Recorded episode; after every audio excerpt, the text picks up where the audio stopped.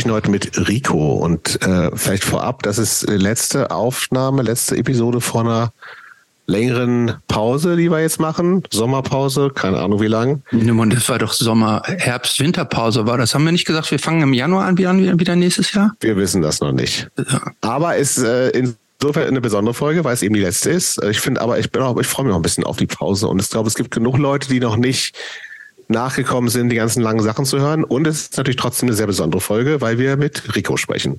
Und Rico ist 1974 in Stein in Holland geboren, dort auch aufgewachsen, aber Ende der 90er Jahre ins Ruhrgebiet äh, umgezogen, hat äh, Schlange in der Hardcore-Punk-Szene aktiv gewesen, eher so, aber so ein bisschen hinter den Kulissen, hat ähm, äh, bei Labels ausgeholfen, war Roadie und Fahrer von Liar, Code is Life, Unconquered, 100 Demons, hat bei Alvaran Records ein bisschen mitgeholfen und aber wofür nicht ihn, aber weil er stellt sich gar nicht so sehr in den Vordergrund, äh, aber die Hardcore Help Foundation, die kennen, glaube ich, ziemlich viele unserer HörerInnen und das ist der Dude dahinter. Und das hat er 2011 gegründet.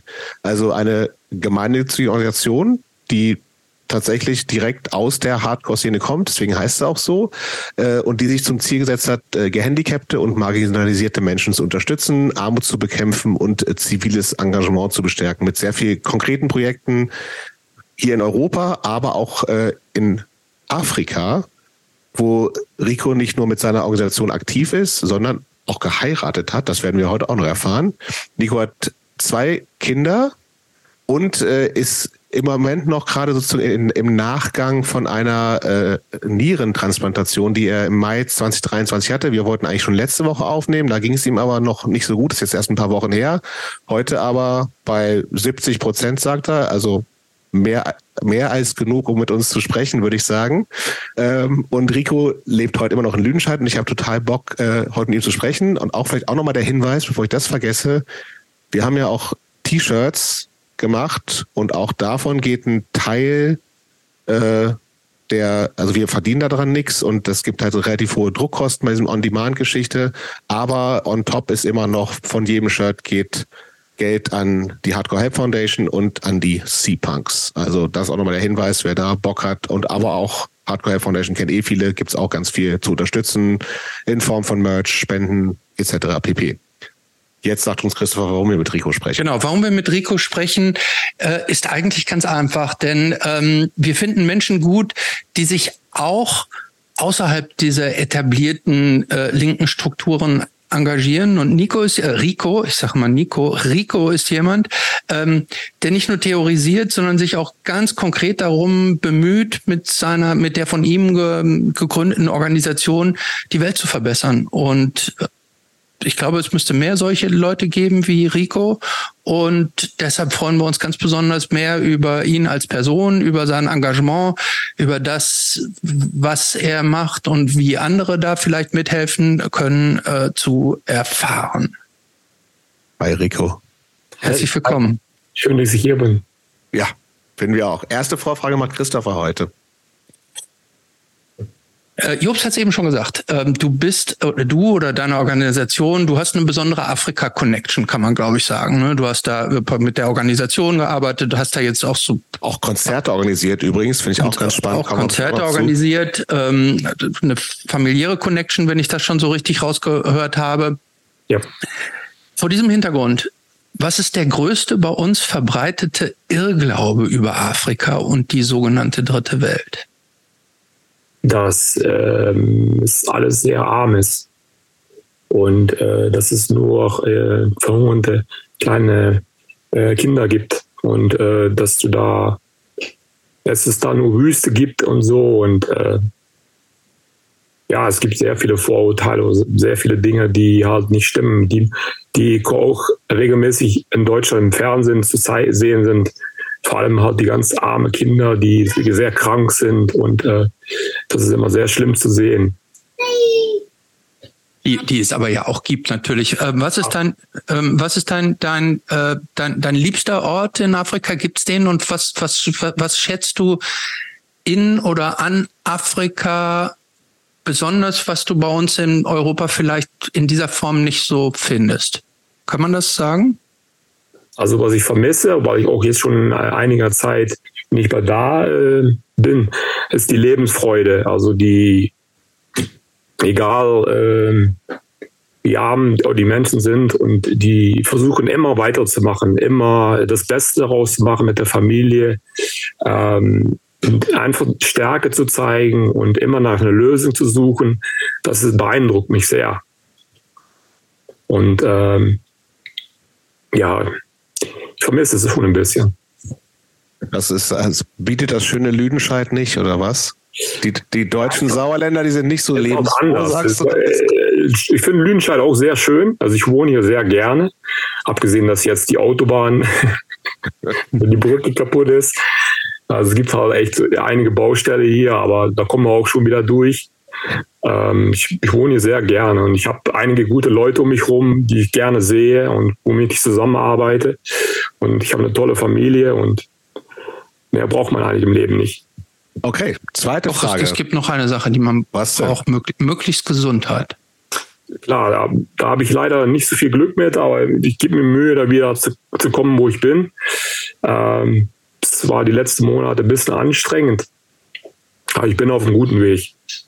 Sehr gut. Ja. Sprechen wir jedenfalls auf jeden Fall nochmal nachher drüber, ähm, was da los war und äh, wie es jetzt gerade ist und auch was Perspektiven und so sind.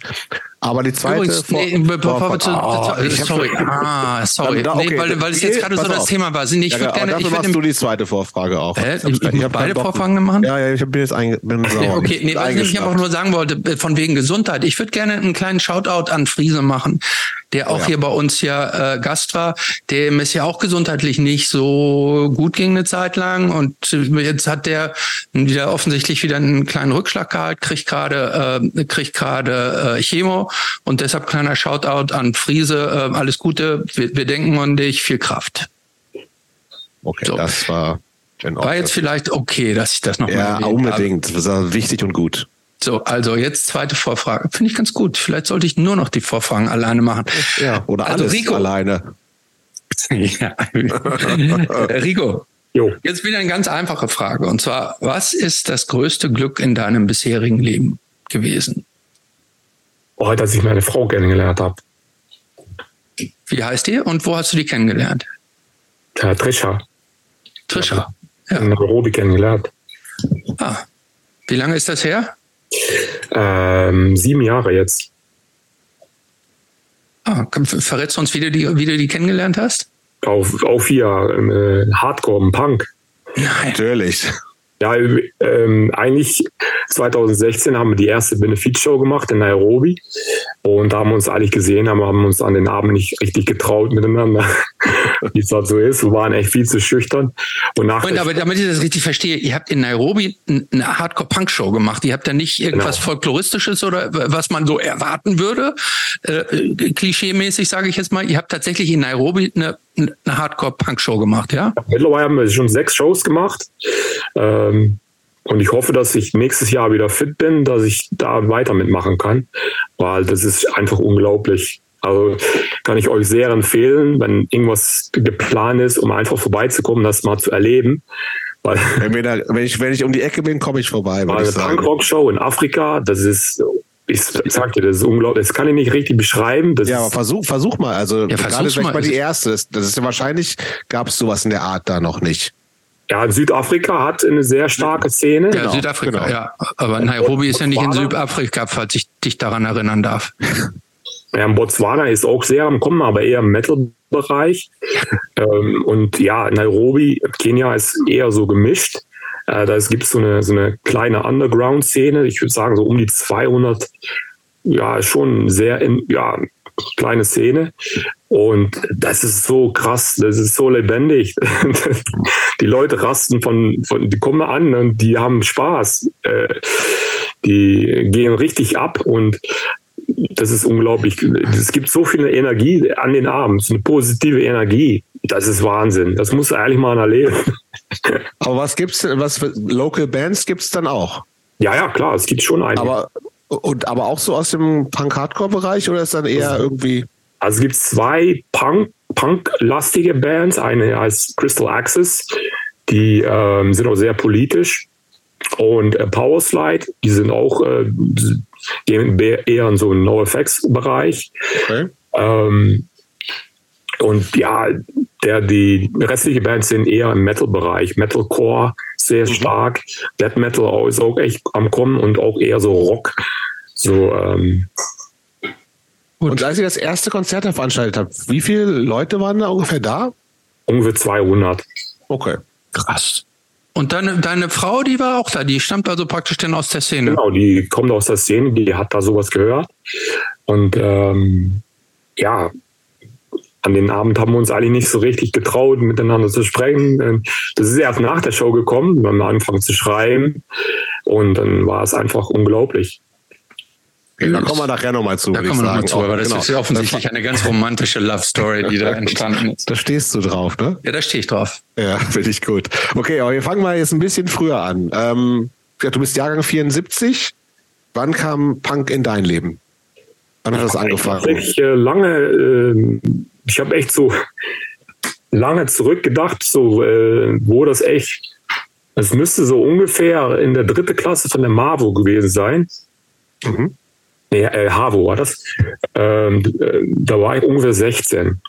Da habe ich die Klasse gewechselt und ähm, da waren so drei, vier Jungs in der Klasse, die haben echt so, das war so alternative Punk, Metalheads und die haben mir dann äh, so echt vorgestellt an, äh, an Punk und Hardcore und Metal und so.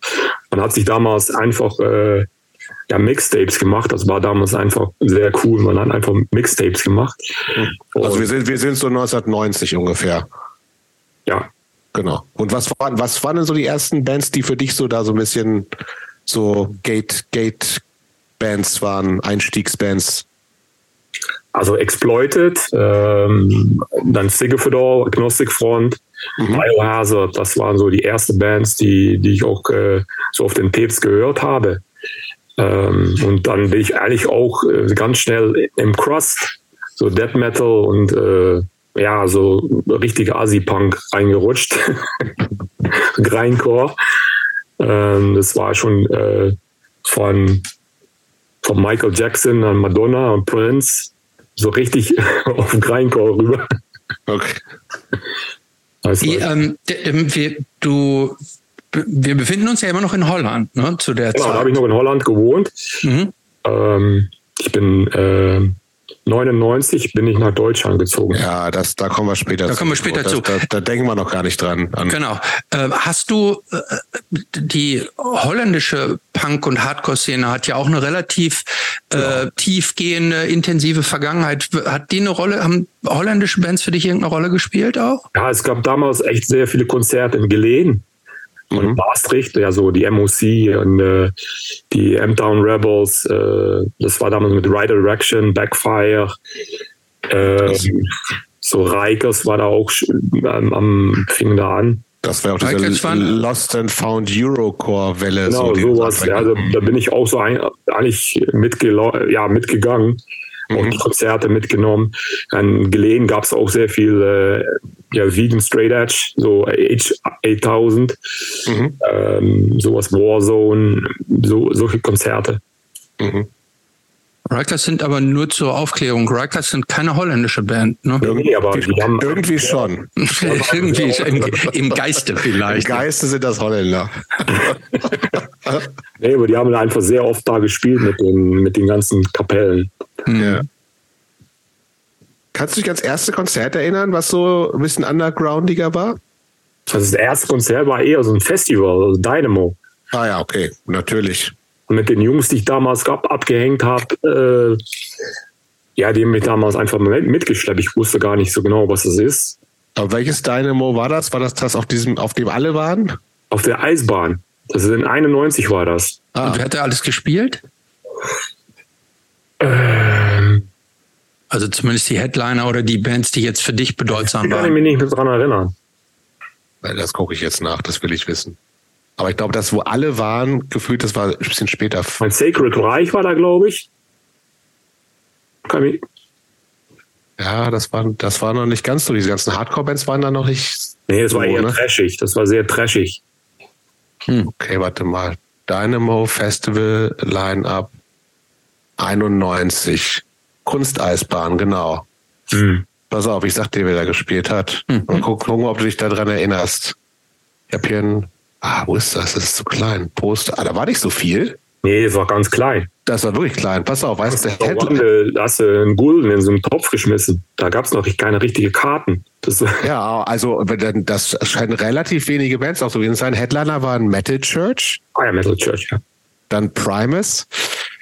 Die waren ja ziemlich groß zu der Zeit, aber glaube ich, oder? Ja, aber finde ich eine schwierige Band. Ja, fand ich auch schwierig. ja.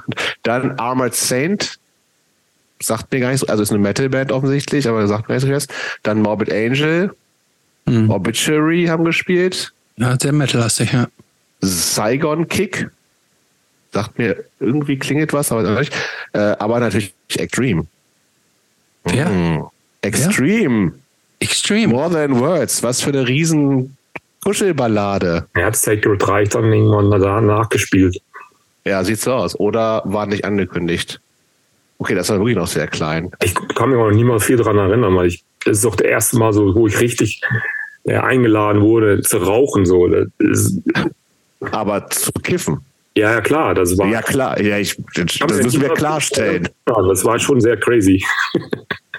haben wir auch Ich keine Joints geraucht, hat man Tulpen geraucht. Also da hat man so richtige Tulpen gebaut. Also viel keine. Moment, das habe ich noch nie gehört. Also man nimmt Tulpen und man stopft praktisch den, den, Nee, diese, man baut so einen Tulp, also so einen Tulpenkopf. Das ist vorne Ja. einen großen Kopf. ja, und den macht man voll mit Dope dann oder wie? Marihuana. Ja, aber nicht. Ja, Ja. Ah, Es sieht nur so aus wie eine Tulpe. genau. Ach, das sieht Keine nur so aus wie eine Tulpe. Tulpe. Das ist jetzt keine echte Tulpe. Könnte man ja auch meinen. Könnte man, ja, hey, ist wie Erdloch rauchen, Erd, Erdloch rauchen, so, ne? Ja, als wenn du wüsstest, wie das geht. Ne? Hab ich noch, nee, du hast aber auch noch nie ein Erdloch geraucht. Erdrauch habe ich tatsächlich schon mal geraucht. Fand ich, Ja, und? ja, aber hat nicht so richtig funktioniert. Ah, Finde ich auch irgendwie von die, also vielleicht habe ich nicht die richtige Technik gehabt, aber das fand ich hat von vorne und hinten hat das für mich keinen Sinn gemacht. ich finde das irgendwie gut. hast du schon mal ein Erdloch geraucht, Rico? Nee, aber meine Badewanne. Ja? Finde ich auch gut. Was, was ist eigentlich, warum macht man das eigentlich? Also ich kenne halt Eimer rauchen, das ist ja die, die kleine, kleine Version der Badewanne, ne? Aber was, war was einfach wild. Und äh, da hat man aber singen. da, das Wasser macht wahrscheinlich irgendwas, ne? Mit dem, Druck. den Druck, der du auf die Flasche, du schneidest ja die Unterkante von der Flasche weg. genau. Äh, du gehst dann äh, runter, bis, bis da keine Luft mehr drin ist und dann ziehst du mit dem Kopf, ziehst du so hoch, dass der ganze Flasche voll ist mit, mit äh, Rauch. Ah, okay. Und dann zieh, ziehst du das schnell wieder runter und inhalierst das. Das ist eigentlich wie eine Bon quasi, aber Und du kriegst aber sozusagen mehr, als wenn du es einfach so an so ja, der einem Druck entscheidet, ob du noch higher wirst. Ich bin interessiert irgendwie. Aber haben früher schon verrückte Sachen gemacht. Aber das machen doch die Jugendlichen heute immer noch, oder? Weiß ich klar. nicht, ob die noch so viel kiffen. Ich weiß es auch nicht. Ja gut. Ähm, erzähl uns mal so ein bisschen, was, äh, du, wie gesagt, du bist auf, äh, geboren in Stein. Das ist kein großer Ort wahrscheinlich, ne? Ganz klein. Ist Okay. kleiner als Lüdenscheid. Was, wie viele Einwohner sind das? Ich mittlerweile, äh, Ja, damals, als du aufgewachsen bist. ich würde sagen 30.000. Okay, aber das heißt, da war auch alles, du bist ja zur Schule gegangen und so. Genau. Ganze Infrastruktur war da. Ja. Okay. Da ist es ganz Ähm, nah an Zittert und Geleen. Also Mhm. da alles ein bisschen sehr nah zusammen. Ja. Nimm uns mal so ein bisschen mit in deine, in deinen familiären Background. Was äh, bist du, was gibt's Geschwister? Wie wart ihr so? Der wohnt auch in den Niederlanden, in Maastricht. Mhm. Und äh, Älter oder jünger? der ist fünf Jahre jünger. Okay. Das heißt, du Eltern- warst erst erstes Kind Ja. Und Eltern zusammen gewesen, glücklich verheiratet. Sind über 40 Jahre waren die verheiratet. Meine Mom ist leider in 2013 gestorben an die gleiche Krankheit, die ich habe. Und ähm, ja, es war auch äh, damals sehr, sehr schwierig. Ja, es, die Krankheit, die bei uns in der Familie liegt, die ist halt äh, sehr, ja, sehr tief. Meine Oma hat es, ähm, ein Bruder von meiner Mom, mein Bruder selber hat es auch. Das ist irgendwie so eine, Okay, aber dann Das heißt, das ist eine jetzt- genetische Krankheit? Ist das genau, so? so, ein- so ein Gendefekt. Ähm, das, ähm, ja, wie soll ich das sagen? Das, ähm, das verändert die Zellaufbau in deine Niere. Und es mhm. entstehen halt, so ab höheren Alter, entstehen halt sehr große Löcher und also Zysten und das ganze Organ wird sich halt verformen und die Leistung von dem Organ lässt dann immer, immer weniger nach und irgendwann hört die auf zu, zu arbeiten. Und das bei dir das jetzt die Niere betroffen? Ja, beide Nieren. Beide Nieren. Entfernt. Das kann aber theoretisch jedes Organ treffen? Nee, nee, nur. Das ist nur Nieren. Genau. Okay. Ich überlege gerade noch, wann vielleicht doch, gehen wir schon in, voll in die Krankheit rein oder bleiben wir noch ein bisschen klassisch, Christoph? Also ich bin ein bisschen unsicher. Gute Frage, wenn wir jetzt gerade dabei sind, warum machen wir das nicht jetzt? Warum machen wir es nicht jetzt, ne? Ähm, denn was mich interessieren würde, ist äh, bei Nieren das große Problem, also Nierenkrank äh, sind ja ich sage jetzt mal relativ viele und dann ist es immer so ein großes Thema irgendwie. 10 Prozent der Bevölkerung. Wie viel? 10 Prozent der Ja, das ist relativ viel, ja. Ne? Und das ist ja ein, ein großes Warten immer auf eine Spenderniere und möglichst jemand so aus der Familie, weil das dann genetisch genau. am besten passt. Das ist bei dir natürlich jetzt irgendwie jetzt doppelt doof, weil bei dir in der Familie möglicherweise die potenziellen Spendernieren dann ja auch mit, mit diesem Makel besetzt sind, oder? Mhm. Ja, es ist schon, bei uns schon ein bisschen ein Familienproblem entstanden dadurch. Aber mein Dad wollte das unbedingt, der wollte mich unbedingt helfen. Aber mhm. mein Bruder, der braucht ja auch ungefähr in fünf Jahren eine neue Niere, leider. Ist aber noch nicht 100% sicher, aber seine, seine Nierfunktion liegt im Moment bei 30 Prozent. Das ist auch nicht mal viel, aber es kann noch sein, dass es noch ungefähr zehn Jahre hält. Das weiß man noch nicht so genau. Das ist bei jeder unterschiedlich. Man weiß noch nicht so genau, warum das so auf einmal im Endstadium sich so krass verändert. Aber was passiert denn, wenn die Niere nicht mehr funktioniert? Oder zu wenig funktioniert? Ja, dann äh, das, kannst du sterben. Ja, ist so ein ganz wichtiges Organ. Das, das die Niere reinigt ja. Das ist ja wie so ein genau. Katalysator oder so. Ne? Ja. Entgiftet. Entgiftet, ja. ne? Genau. Okay. Also, äh, merkst du sozusagen, wenn das weniger wird, weil, weil dann du hast einfach mehr Gift im Körper und, und wie, also wie ich war vor der OP, ging, äh, hatte ich meine Nierfunktion war bei 9 Prozent. Uh. Die ähm, das kann man aber tatsächlich messen, einfach so, wie viel die äh, Nierenfunktion. Okay. Muss ja regelmäßig, ich musste jede Woche ins Krankenhaus äh, das messen. Ne? Okay. Ähm, sobald das schlechter wird, müsste halt öfter ins Krankenhaus. Also es war bei mir erstmal einmal im Jahr dann äh, wurde es schlechter, dann einmal im Monat, dann wurde es wieder schlechter, dann jede Woche. Also das ist schon, äh, ja, wann, wie es sich entwickelt. Wann hat denn das bei dir angefangen? Dass du, also dass du gemerkt hast, irgendwie, ey, da funktioniert irgendwas nicht so richtig, wie es soll im Körper? Also ungefähr in den 2000er, wo ich halt ähm, meine erste Nierenstein bekommen hatte. Also da hatte ich irgendwie richtig Schmerzen an der rechten Seite. Mhm. Und ähm, ja, da in der Zeit wurde auch mein Mom so richtig krank und äh, wurde es halt ein Thema und äh, da musste man sich, ja, haben sich alle mit beschäftigt und so. Und vorher war das, wusstet ihr das aber alle nicht in der Familie? Nee, ja, wir dachten okay. auch früher, dass meine Oma nicht an die Krankheit gestorben ist. Also das, mhm. so. so. Man wusste früher noch gar nichts drüber. Also in den, in den 70er war das. Da mhm. war man noch gar nicht so richtig auf den, auf den Stand, wie man jetzt ist. Mhm. Äh, wenn man so, ähm, mir fällt gerade so eine ganz grundsätzliche Frage ein, äh, und, oder im Grunde zwei, äh, weil ich kenne auch, ich, ich sage jetzt mal so, ein, ein ähnliches familiäres Problem, wo auch so eine genetische Erbkrankheit äh, irgendwann dann identifiziert wurde, mhm. Die aber jetzt nicht nur in Anführungsstrichen ein Organ befällt, oh. sondern so definitiv zum Tod führt. Und in der Familie ist es ein total großes Thema, ob die, also das irgendwie mehrere Generationen, also auch irgendwie die Tante ist schon gestorben und jetzt irgendwie die Mutter ist, ich sag jetzt mal befallen und zu Kinder. Und ähm, da wird zum Beispiel die Frage gestellt, sich bei der Kindergeneration, die allerdings jetzt auch schon erwachsen sind und Partnerschaften haben, die stellen sich die Frage tatsächlich, ob sie überhaupt Kinder haben sollen. Ja, die Frage habe ich mich damals auch gestellt.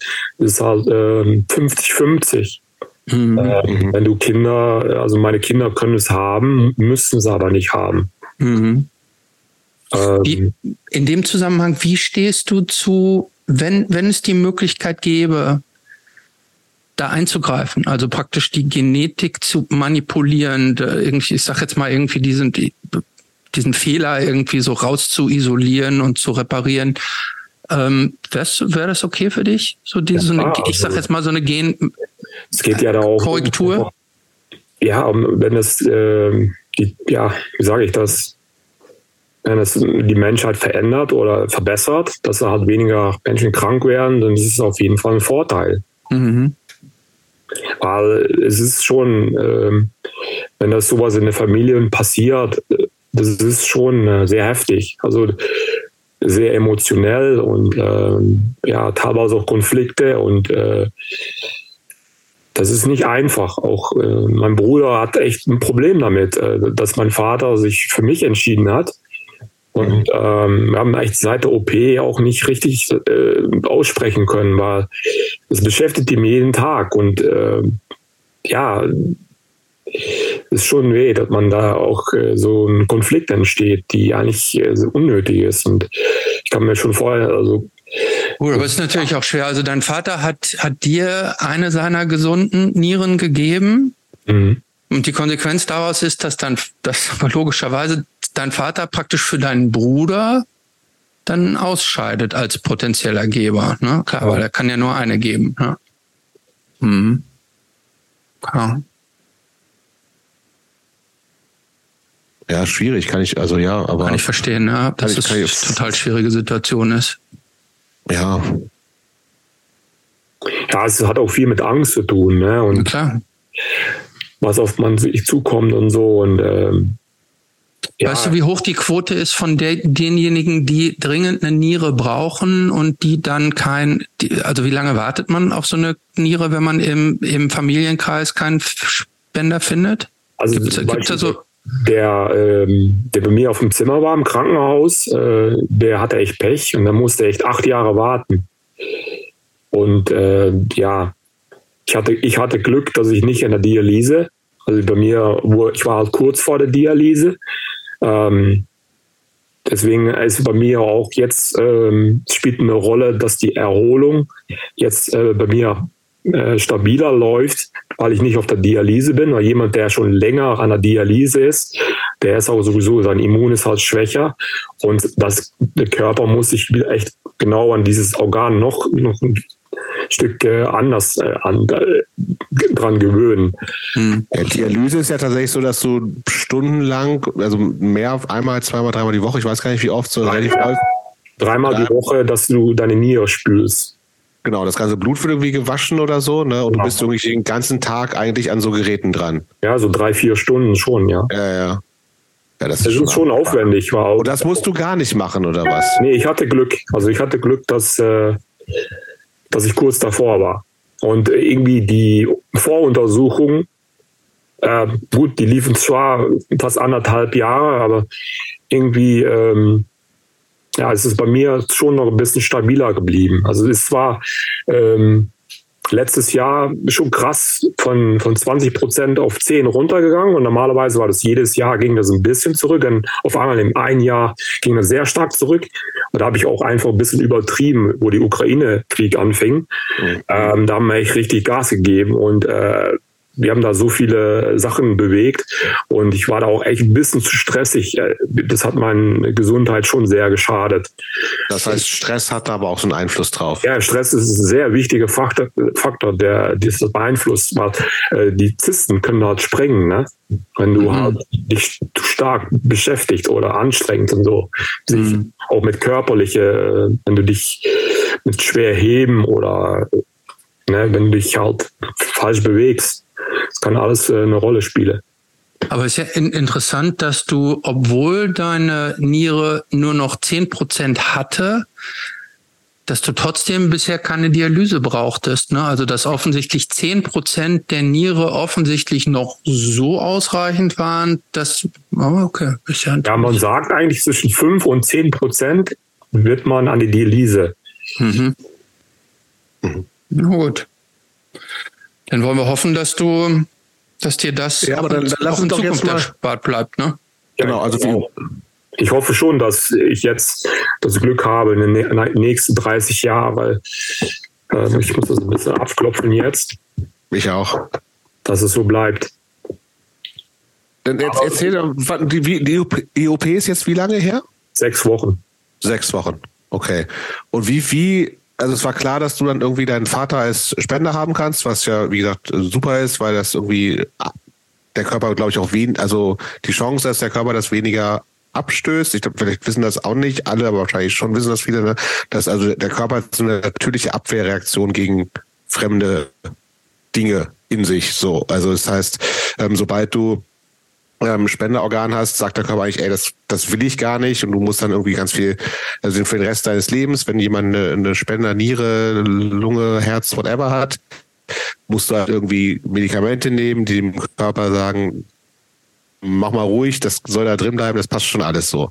Ähm, ist die wahrscheinlich, also musst du weniger Medikamente nehmen, weil das eben sozusagen eine gute Spenderniere für dich ist, weil die eben so genetisch nah drin ist, oder wäre das egal, wenn Blutgruppe und alles weitere auch stimmt? Weißt du das, ob das einen Unterschied macht? Nur einen direkten Vergleich mit der äh, Person, der mit mir auf dem Zimmer war, der hat halt mhm. fremde Niere bekommen und sein Medikamentenplan war schon sehr unterschiedlich und sehr okay. viel länger. Äh, ähm, also ich, ich gehe dann schon von aus, dass er, äh, er hat mehr Medikamente genommen. Okay. Vielleicht, äh, der war auch deutlich jünger. Okay. Ähm, und ähm, ja, er hat auch Probleme einfach ähm, mit der Feuchtigkeit. Also die, die Niere, die ist nicht richtig angesprungen. Und ähm, bei ihm im Körper ist, äh, hat sich sehr viel Feuchtigkeit gesammelt.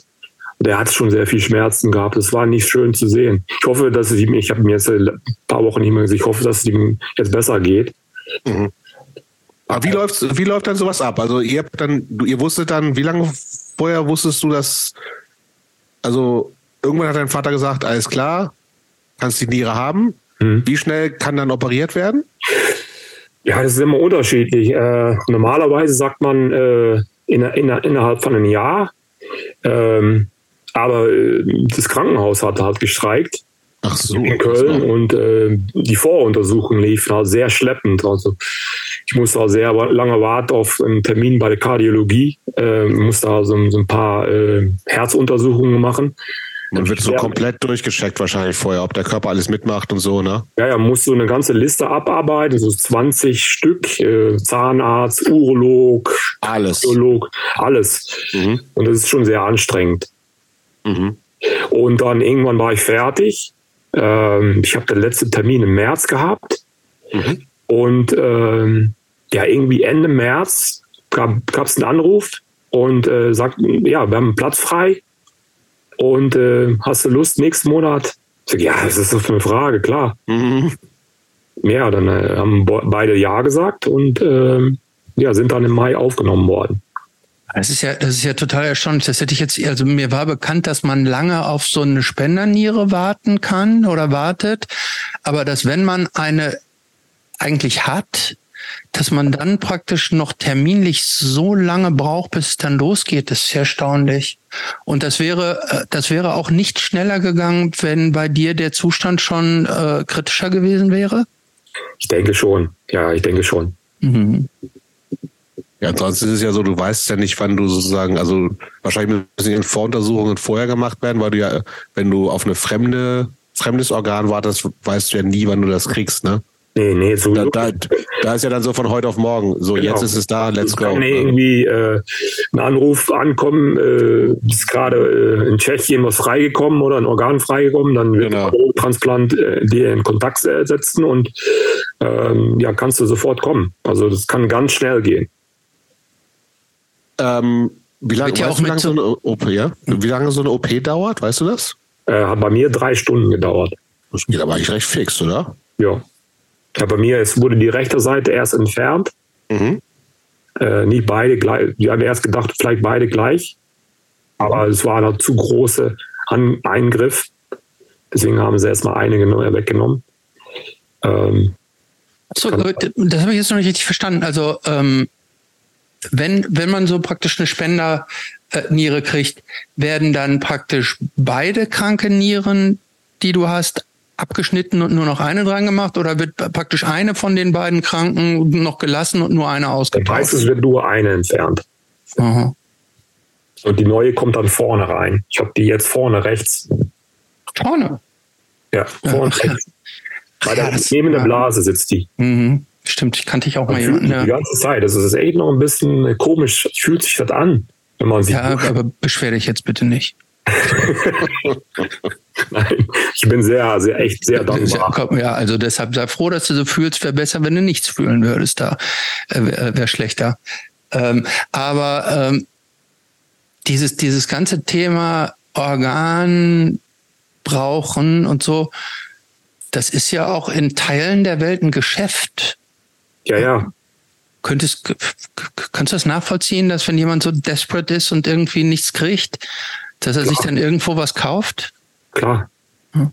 Du willst doch, dass es dir besser geht. Mhm. Oder dass es deine Frau besser geht oder dein Sohn oder dein, deine Familie. Weißt du, weißt du, für wie viel so auf dem Schwarzmarkt so eine Niere gehandelt wird? Ist du eine Nein. Vorstellung?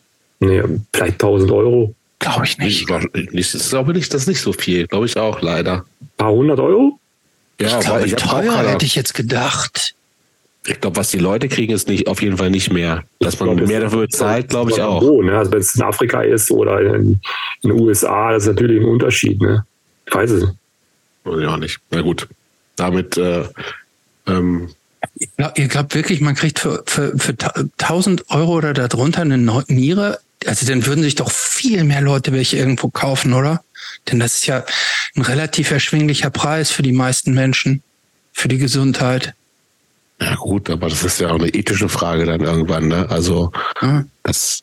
Ich kenne, wie gesagt, ich kenne mich ja nicht mit aus. Also. Ja, und das ist ja, ist ja, zudem ist es ja auch nicht legal. Das dürfen wir ja auch nicht vergessen. So, also und da, da hängt ja auch nochmal ganz viel dran, dass du sagst, okay, dann kann ich jetzt auch hier in so ein äh, Kölner Krankenhaus macht das wahrscheinlich nicht. Wenn du sagst, ich habe hier diese Niere dabei, könnten Sie mir gerne kurz mal einbauen? Ja, hier kommen Leute, ich habe es mal gerade geguckt hier im Darknet, ne?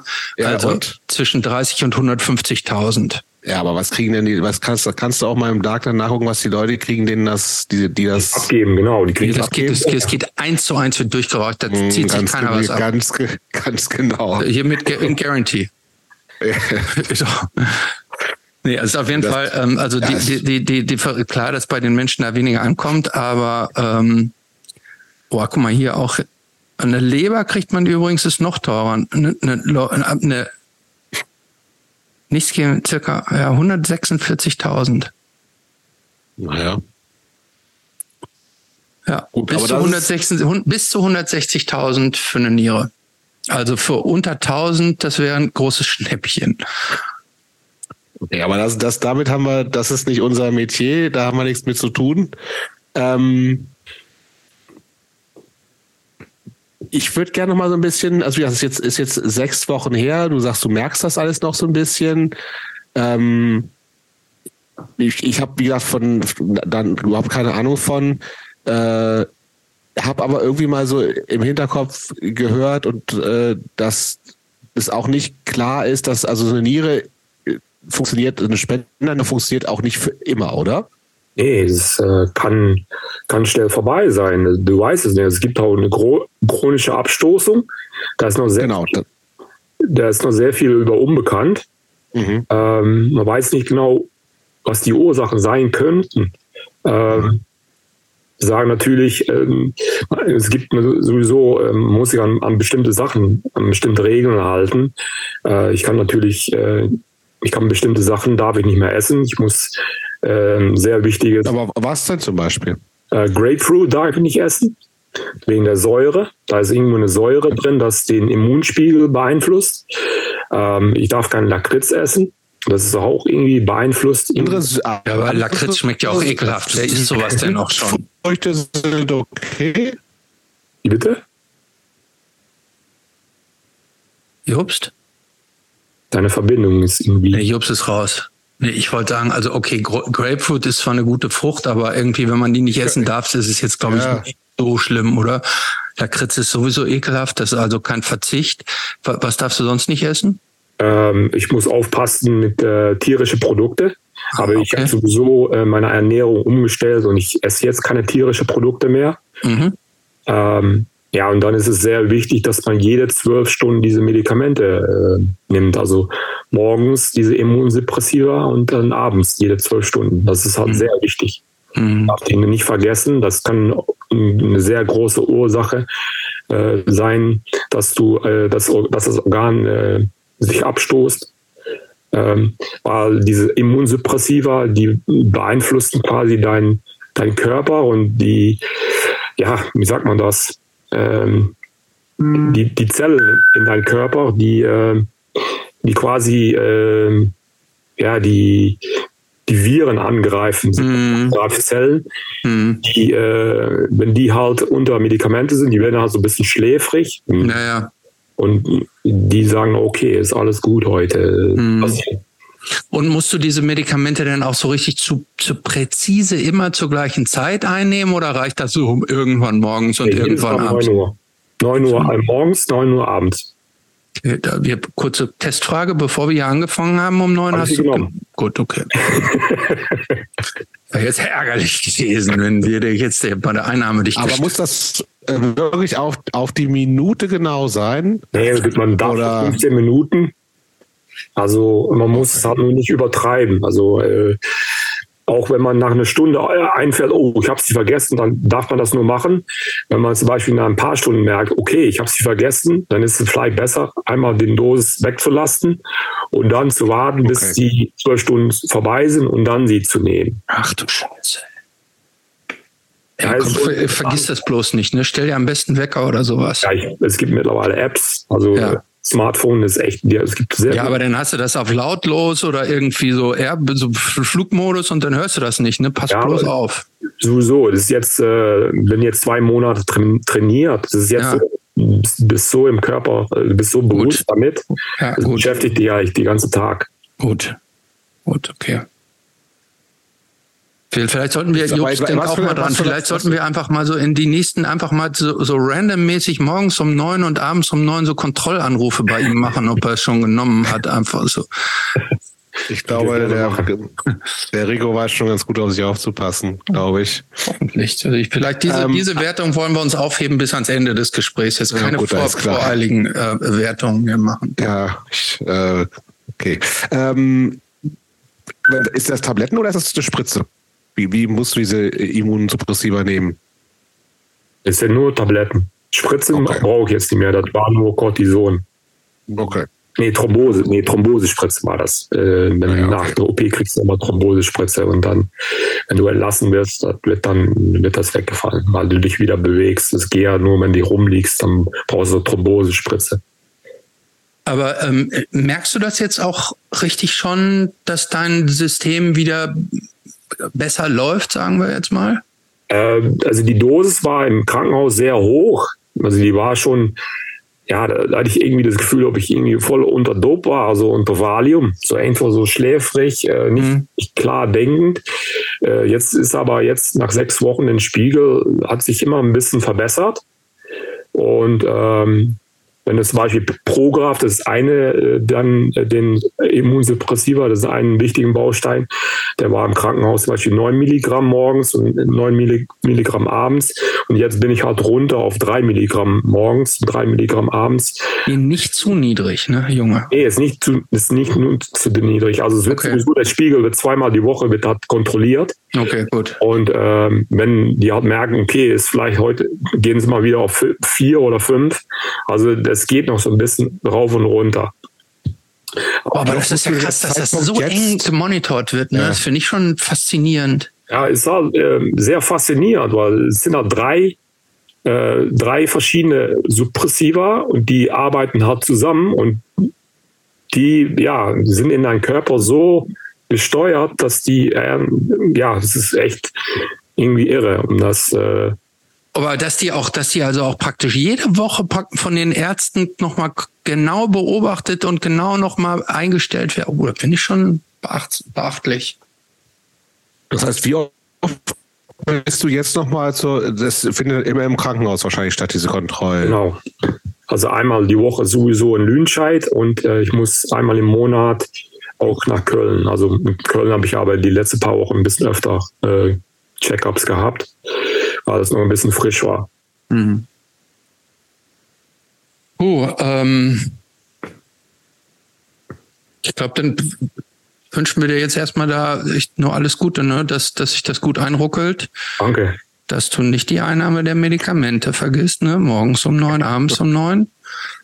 Und ähm, hoffen wir, dass die Niere dann lange hält. Ne? Ja, die Kopf von meinem Dad und das ist so ein starker Typ. Und äh, ich bin schon optimistisch, dass das klappt. Sehr gut. Vielleicht noch als, als letzte Frage zu dem äh, Thema. Hat die Person, also hat dein Vater jetzt oder generell eine Person, die eine Niere spendet, man hat ja zwei, was ändert sich denn für die? Was, hat sich, was ändert sich für deinen Vater? Eigentlich gar nichts. Nur eine. Also, nee, ne? Wenn du zwei Gesunde hast, nur eine Niere, ne? Mhm. Ja, das Faszinierende ist auch, wenn du eine Niere abgibst, hast du ja nur 50 Prozent. Und ja. deine eine Niere, also das, das Körper, sein eigenes Körper, der merkt das sofort und äh, die eine Niere wird dann wieder wachsen. Die wird dann wieder größer und die wird dann nach Laufe der Zeit, nach ein paar Jahren, ist sie bei 70 Prozent. Also die ist dann, die wird dann wieder größer und die wird dann wieder okay. ähm, stärker. Das ist so faszinierend. Ja. Das wusste ich nicht. Na, vielleicht auch als abschließend, für dich ist ja jetzt erstmal alles gut. Ich glaube, also erstmal, ne, ich glaube, wir können nicht viel mehr machen als Daumen drücken und das äh, Beste wünschen. Und äh, für alle Leute, die an irgendwelche höheren Wesen glauben, die können ja nochmal äh, Rico in ihren nächsten Gespräch mit diesen höheren Wesen mit äh, einbeziehen. Ähm, aber ansonsten, glaube ich, der wichtige Hinweis, ne, wo wir gerade schon bei diesem ganzen Thema äh, sind. Ich glaube, also Organspendeausweis hoffe ich, dass das schon die meisten Leute haben. Und wenn nicht, vielleicht jetzt mal, also in diesem Fall war es natürlich nicht notwendig, aber äh, es gibt echt einfach arsch viele Leute, die auf äh, SpenderInnen-Organe warten. Und äh, Wer es nicht macht, bitte jetzt machen. Ich sehen, dass es in Deutschland die letzten so Jahre immer abnimmt. Ne? Also ich finde, ja. ich weiß nicht, woran das liegt. Ob, ob die Bevölkerung asozialer wird oder sich da nicht richtig beschäftigt oder noch ein zu hohes Tabu ist. Äh, wenn man andere Länder sieht, dann ist es, also in Spanien zum Beispiel, ist in Europa eine der hat die höchste Quote und es gibt äh, oft ja auch andere Regelungen, ne, dass du sozusagen automatisch spendest und wenn du es mhm. nicht willst, musst du sozusagen aktiv werden und hier ist, musst du ja aktiv dazugehen und ich weiß auch nicht, woran das zieht. Ich meine, also ein paar Leute denke ich mir, okay, wenn du irgendwie jetzt so ultra religiös bist oder so, ne, aber also die andere Leute, also ist mir doch scheißegal, was. Ich, ich muss aber auch gestehen, ich habe das Gefühl, als wenn das äh, kann ich mehr so. Ich, ich meine mich daran zu erinnern, dass dieses Thema Organspenden auch stärker äh, so beworben wurde, so auf richtig so auf Plakaten und sowas. Kann ich mich gar nicht mehr daran erinnern, dass das irgend, dass, dass mir das irgendwo so begegnet wäre. Ich habe das hat schon nachgelassen, ja. Es hat nachgelassen, einfach auch so diese. Ähm, aber umso umso wichtiger, dass die die äh, Millionen und Abermillionen von HörerInnen, die wir haben, dass die sich. Äh, wieso lachst du jetzt? Nein, ich glaub dir. Ja, nicht lachen. Äh, Rico, dass die Millionen und Abermillionen von HörerInnen, die wir haben, dass die alle möglichsten ähm, Organspendeausweis, wenn das, wenn das, äh, ja wenn die es gesundheitlich äh, können. Ja, aber ich muss aber gestehen, ich habe in meinem, ich habe in meinem Jahr ähm, zwei Sachen ausgeschlossen. Ach was, was denn? Ja, ich habe ich hab das Herz und das Gehirn ausgeschlossen. Die Warum? will ich, nee, die will ich irgendwie, die will ich irgendwie so mit ins Grab nehmen. Du bist doch schlau, du kannst dein Gehirn doch wieder weitergeben an jemand, der auch schlau sein will. Das stimmt auch wieder, aber dann denkt der meine Gedanken. Irgendwie denke ich irgendwie da, also, will, will ich lieber das, mit ins Grab das, das nehmen. Kann man, das, das kann man ohnehin nicht transplantieren, oder? Kann man nicht? Ich glaube, das ist so eher so für Forschungszwecke, glaube ich, oder nicht? Oder sowas. Ich hm, glaube auch, ja. Ah, siehst du? Gut. Aber wie gesagt, das ist ein wichtiges Thema. Ja, Forschung genauso wichtig, natürlich. Gut. Dann, ich würde jetzt mal die Tour machen in Richtung nochmal äh, alles andere gerne sprechen. Wir sind so ein bisschen äh, hängen geblieben an äh, Enricos Jugend und wollten eigentlich so ein bisschen über noch äh, ähm, familiäre Sachen Geschichten und da sind wir so ein bisschen in diese ganze Sache ja reingerutscht. Ähm, wenn wir jetzt mal diese, diese, diese Schwierigkeiten äh, außen vor lassen, es kam ja dann noch relativ spät erst, also das war alles vorher kein Thema, bevor deine Mutter damit zu tun hatte und du die ersten Nierensteine hattest.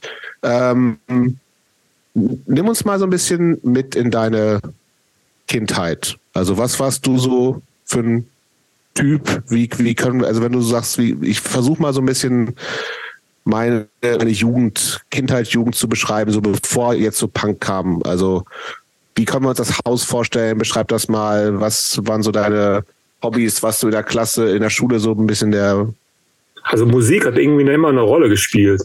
Äh, mhm. Das war auch bei uns in der Familie. Also mein Opa hat zum Beispiel einen Club gehabt und meine Mom hat da gearbeitet als Kellnerin und mein Dad äh, war Türsteher was für ein Club denn? So ein, so ein, so ein Beatclub oder was? So ein richtiger Disco, so ein kleiner. Also uh. mein Opa hat damals in den 70er in der in dem Dorf das erste Disco äh, geöffnet. Das war damals ja, das war ein Hype und äh, mhm. der Disco, der lief, der lief richtig gut in den ersten Jahren, in den 70er bis Anfang 80er. Und ja, so, so hat man das auch quasi äh, zu Hause erlebt, so mit Musik. Und ähm, ja, man hat eigentlich immer äh, Musik ausgecheckt, was mein Dad gehört hat oder was mein Onkel so äh, zum Beispiel im Wochenende dreht. Ähm, ich bin da immer nach der Schule immer bei Opa vorbeigegangen und hat immer geguckt, was hat der letzte, letzten Abend aufgelegt und war immer neugierig, was er so, so in dem Club äh, gedreht hat. Und bin dann Aber Live-Musik gab es da nicht? Nee, nee, es war nur Disco. Hm. Okay. Aber weißt du noch, was da so die, was da so die Hits waren, was da gespielt wurde? Irgendwas, was wir vielleicht kennen? Ja, so was man aus den 70er Jahren so kennt, ne?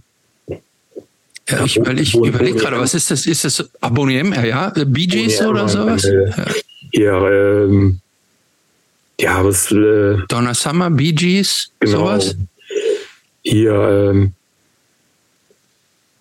das, äh, ich muss eben zurück, ja, das ist, was man so aus den 70er halt kennt. Aber wurde dann auch sowas, sowas wie so normale Popmusik, sowas wie ABBA und sowas gespielt? Wurde ja, so, auch. Oder, oder, ja, auch. James Brown. James Brown, ja. ja. Ja.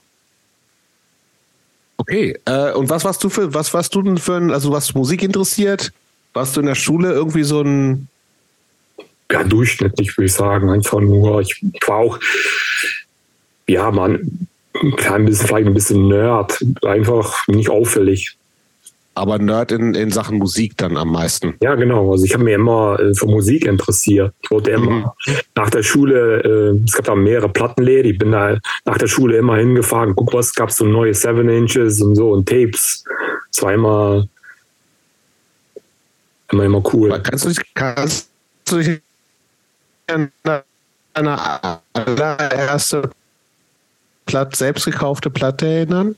Ja, meine erste Kassette, ja. Musical Youth. Das war so eine Reggae-Band. Natürlich kennen wir die. Aber, oh, äh, Mus Musical Youth kennen wir. Ja, Past the Dudgy ist das von dem, oder? Genau, das war, ja. das war ich, eine meiner Lieblings. Sehr gut sogar. Past the Dudgy. Ich wusste auch gar nicht, was es hieß. Und erst, wo ich halt später dachte, ey, das geht ja um Kiffen. Wir haben schon mal über Musical Youth gesprochen. Ja, glaube ich auch. Ja. Ich war auch ein riesen Michael Jackson-Fan. ne, und dann kam Madonna und äh, The Police und sowas. Habe ich sehr viel gehört. Mhm. Ähm, und warst du in dieser Leidenschaft für Musik in deiner Familie allein oder hattest du denn auch Freunde, gleichaltrige Freunde, die auch dieses Musikinteresse mit dir geteilt haben? Das ist erst später gekommen, so äh, wo ich ein bisschen älter wurde. Also Aber meine, was, ja, sag du. Mein Neffe, der war auch sehr, ähm, sehr begeistert für Musik und der hat mir auch immer Mixtapes gemacht, so Funk. Äh, so was so aus, aus SOSF Band oder Funkadelic oder so hat er immer so Tapes gemacht. Das war irgendwie cool.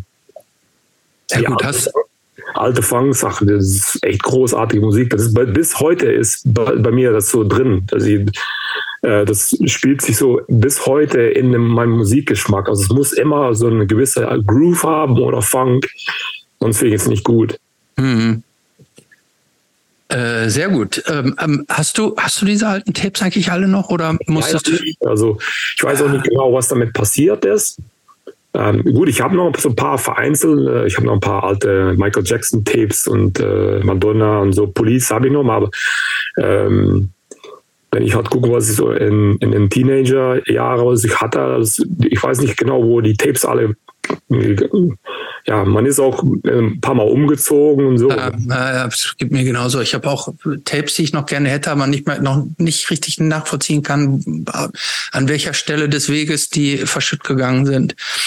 Ja, ähm, aber noch eine Trennung erlebt und es lief halt nicht so geil und ja. Äh, das ist auch immer passiert und da sind auch einige Musikplatten äh, und so äh, und Tapes und auf der Strecke geblieben, ja. Oder? Leider, ja. Ähm, aber nochmal eine andere Frage. Du als praktisch als, als Kind oder äh, Kind eines Kindes von dieser Disco, hat dich das nicht eigentlich auch total interessant gemacht, so bei den anderen Jugendlichen und so weiter? Denn, ja, ich, ich denn diese, denn die, den, der immer Tapes machen. Ja, das wollte ich, wollte ich nämlich gerade sagen, denn diese, diese. Dann kam Hip-Hop und äh, das war echt so geil, so die ersten Hip-Hop-Sachen, ne? Wow. Hm. Mit äh, Grandmaster Flash und äh, das, das war schon geil. Auch wo die, die ersten Kassettenplayer kamen, wo du halt mit aufnehmen konntest, wo man. Das war schon super. Moment, aber konnte man nicht mit allen Kassettenplayern aufnehmen? Das weiß ich nicht, aber irgendwie habe ich, hab ich dann irgendwann mal einen Kassettenplayer gehabt, da konnte man auch mit, mit so Tapes aufnehmen. Hm. Das war irgendwie cool. Aber hast du das, hast du auch selber irgendwie Bock gehabt, was Eigenes zu machen? Also selber Musik zu machen? Also Hip-Hop hat es ja vielleicht so ein bisschen angeboten, nur aber. Spaß, nur Spaß. Okay. okay. Das ist eigentlich nie so richtig. Äh, ich bin einfach in sowas äh, nicht kreativ genug. Ich kann coole Mixtapes machen, aber Musik selber machen, das ist bei mir nie so richtig. Okay. Ähm, als du in dieses, äh, das schon bis mit 16 so, bist du irgendwie an dieses Punk-Ding irgendwie rangekommen über äh, andere äh, Leute aus der Schule. Ähm, für viele Leute ist das ja so ein richtiger Bruch, so dass man sagt, okay, ab jetzt ist es ist das mein Ding, so man hat so eine, sein eigenes Ding, seine eigene Subszene irgendwie gefunden. War das bei, auch, bei dir auch so, dass dann so dieses ganze Ding, was so Mainstream und Disco äh, oder und vielleicht auch Hip Hop sogar äh, anging, für, zu Ende war und dann gab es eigentlich nur noch Hardcore und Punk? Ja, Grindcore und Crust, das war. Grindcore und Crust, genau, stimmt, also, hast du ja gesagt. So wenig mögliche Melodien. Also einfach nur ein, zwei Tone das war so eine ja, Zeit lang. Äh, das war, das war einfach geil. So. Okay. Aber das heißt, du hast da nicht irgendwie so beides noch gehört und hast nee, es trotzdem noch geil. Eine Zeit lang fand ich das einfach Popmusik, Funk, Hip-Hop, konnte ich gar nicht hören. Und ja. äh, dann kam echt so erstmal so eine extreme äh, Teil, so echt, wo man nur solche äh, extreme. Was haben denn, was hat denn der musikaffine Teil deiner Familie dazu gesagt? Ja, es war. jetzt, jetzt, jetzt spinnt er total. Ja, das ist auch nicht so gut gelaufen. Man hat auch einfach, einfach viel Blödsinn gemacht und. Ja, was heißt das denn? Ja, Drogen, viel Nein. Drogen. Leider. Man ist da, ich bin da schon ein bisschen abgerutscht damals. Aber welche Drogen denn jetzt außer Hasch? Eigentlich alles. Alles äh, abgesehen, also ich habe nie Heroin genommen, der Rest habe ich alles ausprobiert. Okay. Hm. Hm. Hm, Freut es auch nicht. Ich, ich, es hat mich bis. Äh, hat wir unterstützen, wir, also wir promoten das hier nicht. Drogenkonsum. Nee, nee, ich, ich mache, also über 20 Jahre tue ich das nicht mehr. Also ich bin, Gut, aber eigentlich ja. wollen, wir, wollen wir solcher, solchem Gedankengut hier überhaupt keinen Raum geben. Nein, das war damals äh, einfach nur, ja, eine krasse Zeit. Einfach ein Versehen, Würdest du nie, heute nie wieder machen? Nein, auf keinen Fall. Gut. Gut, ist das, deswegen ist geklärt. Aber wenn wir jetzt nochmal Theorie, also wir, wir sprechen hypothetisch, was war, denn, was war denn die beste Droge für dich? Kokain. Ja? Kokain ist so geil. Würde ich aber heutzutage nie mehr nehmen. Ne? Natürlich nicht. Natürlich aber das ist schon, äh, muss sagen, das ist schon geil. Echt. Da bist du schon äh, sehr süchtig von. Ja, ja. Aber hast du denn auch diese modernen, diese, diese modernen, dieses ganze Ecstasy, MDMA, was ja, ist alles, ich bin Ketamin? in der GABA-Szene reingerutscht damals. Ah, okay, das, da, da geht's ja kaum ohne. Ja. Ja, das, also bei uns im Dorf, in Stein, gab es dann irgendwann so eine Disco, also eine GABA-Disco, wo echt so äh, Charlie No Noise und The Dark Raver und Gizmo und die ganzen Thunderdome ähm, jede Woche aufgelegt haben. Und da ist man einfach hingegangen, weil Natürlich. dahin. Die, jeder ging dahin und also die Anfang 90er, das war einfach so äh, schon so eine, so eine Gabba-Hype. Ja. Äh, gerade, gerade Rotterdam ja auch und so, ne? Da gab es ja auch so eine Riesenszene. Ja, da habe ich mal Watty von Exploited getroffen in Rotterdam auf so eine Gabba-Party. Wahnsinn. Wahnsinn. Aber du wusstest auch, wer er ist, oder was? Ja, klar. Den, also den also, erkennt man ja wohl, ne? Ja, vielleicht, war das, vielleicht war das in seiner Dreadlock-Phase. Kann Doch, auch da sein. Da hat man den erkannt. Und hast du ihn angesprochen? Ja, ja, aber es war schon, ich, ich war schon so, ich weiß ja gar nicht, was ich ihm gesagt habe. Ja. Im Zweifelsfall hätte sie ihn wahrscheinlich aber auch nicht verstanden, glaube ich. Weil so einen krassen schottischen Akzent hat. Ja, ne? ja, genau. Okay. Ja, ja, ja, ja, ja. Ähm, wie machen wir denn jetzt weiter, Christoph? Ja, wir, aber erstmal müssen wir jetzt sagen, jetzt streichen wir mal dieses ganze Gedankengut und sagen, das ist passiert, das ist Vergangenheit, wird, würde Rico heutzutage nie wieder machen. Es ist damals so, dann ist meine Mutter ist halt krank geworden.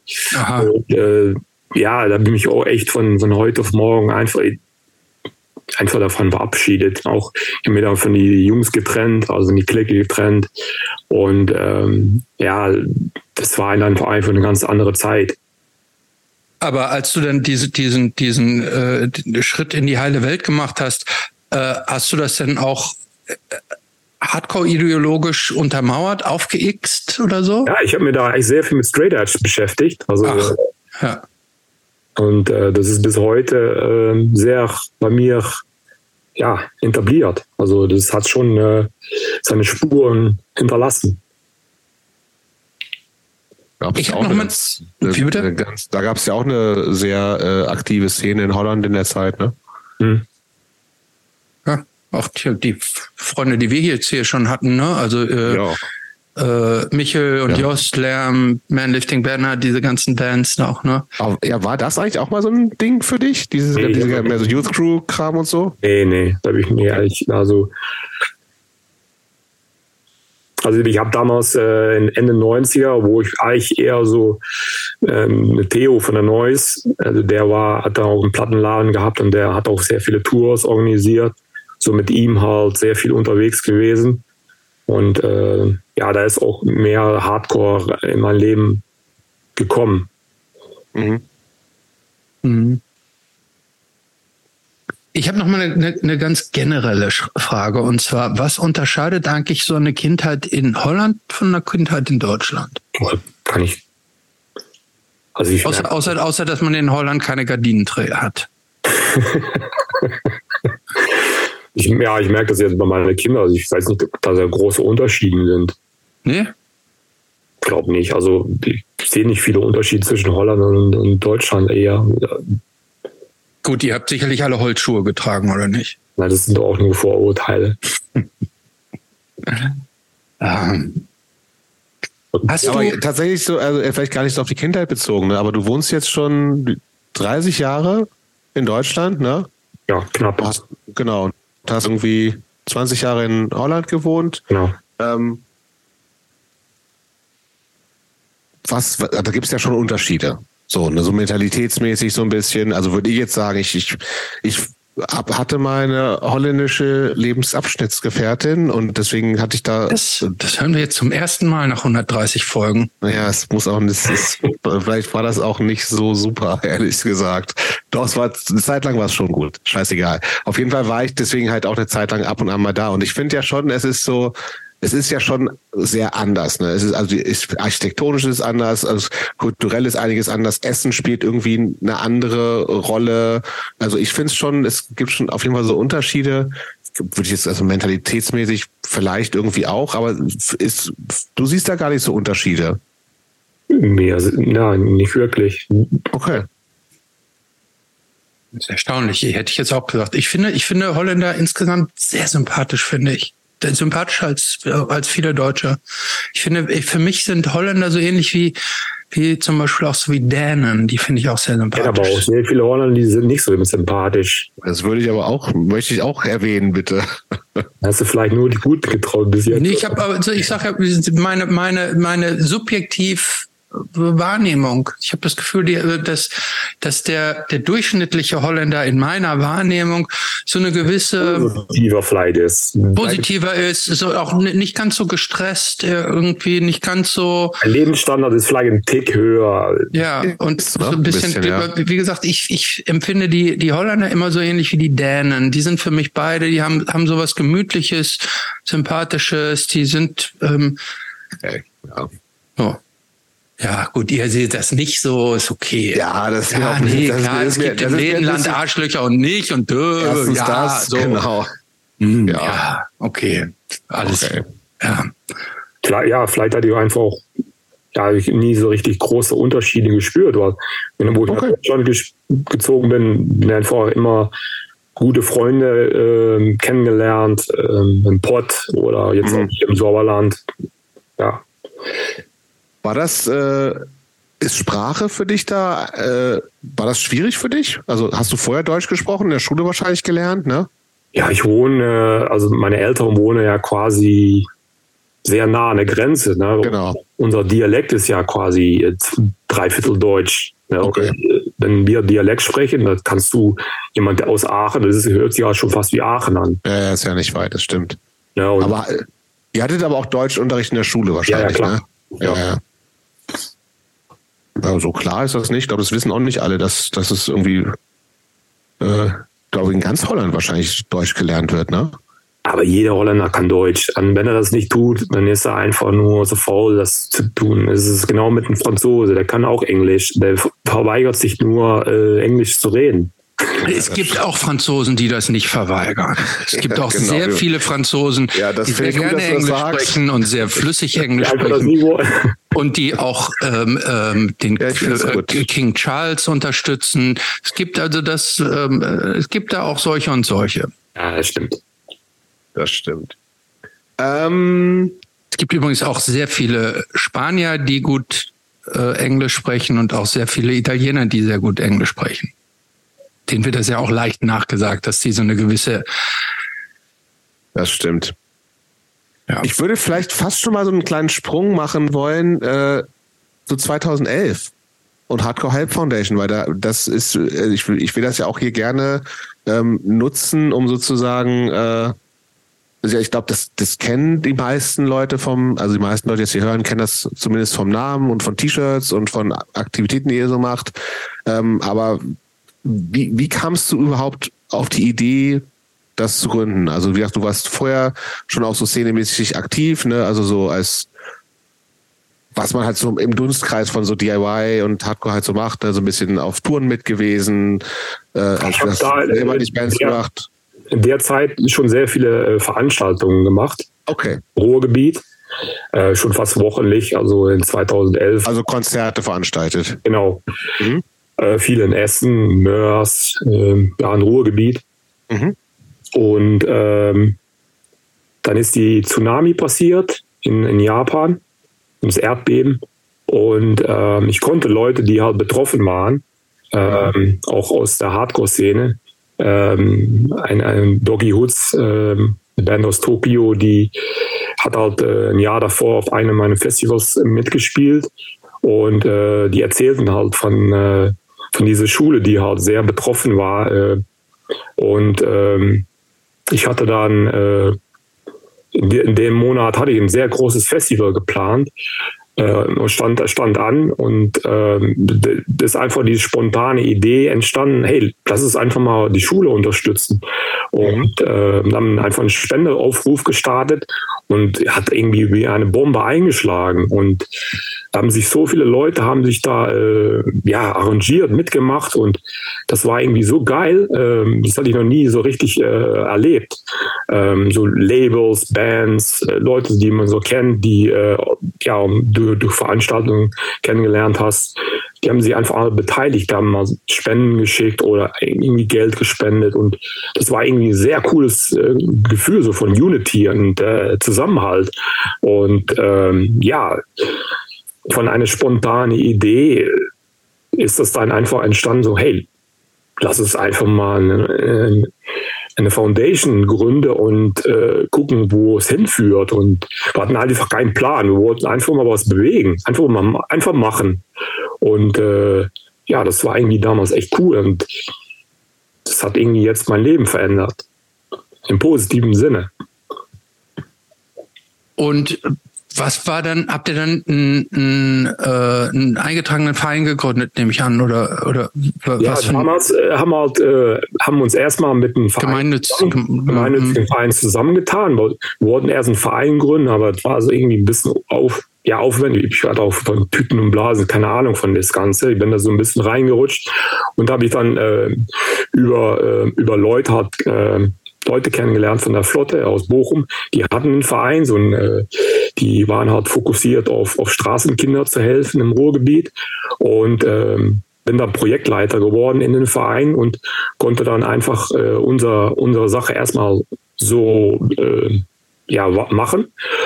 Und ähm, ja, irgendwie hat sich das so durch die Jahre wurde Beharz der immer größer und aktiver und äh, dann haben wir uns erst dann später äh, selbstständig gemacht, äh, weil wir einfach auch sehr viel Merch verkauft haben, sehr viel Umsatz gemacht hat mhm. und konnte der Verein das nicht mehr tragen und äh, mussten uns dann selbstständig machen.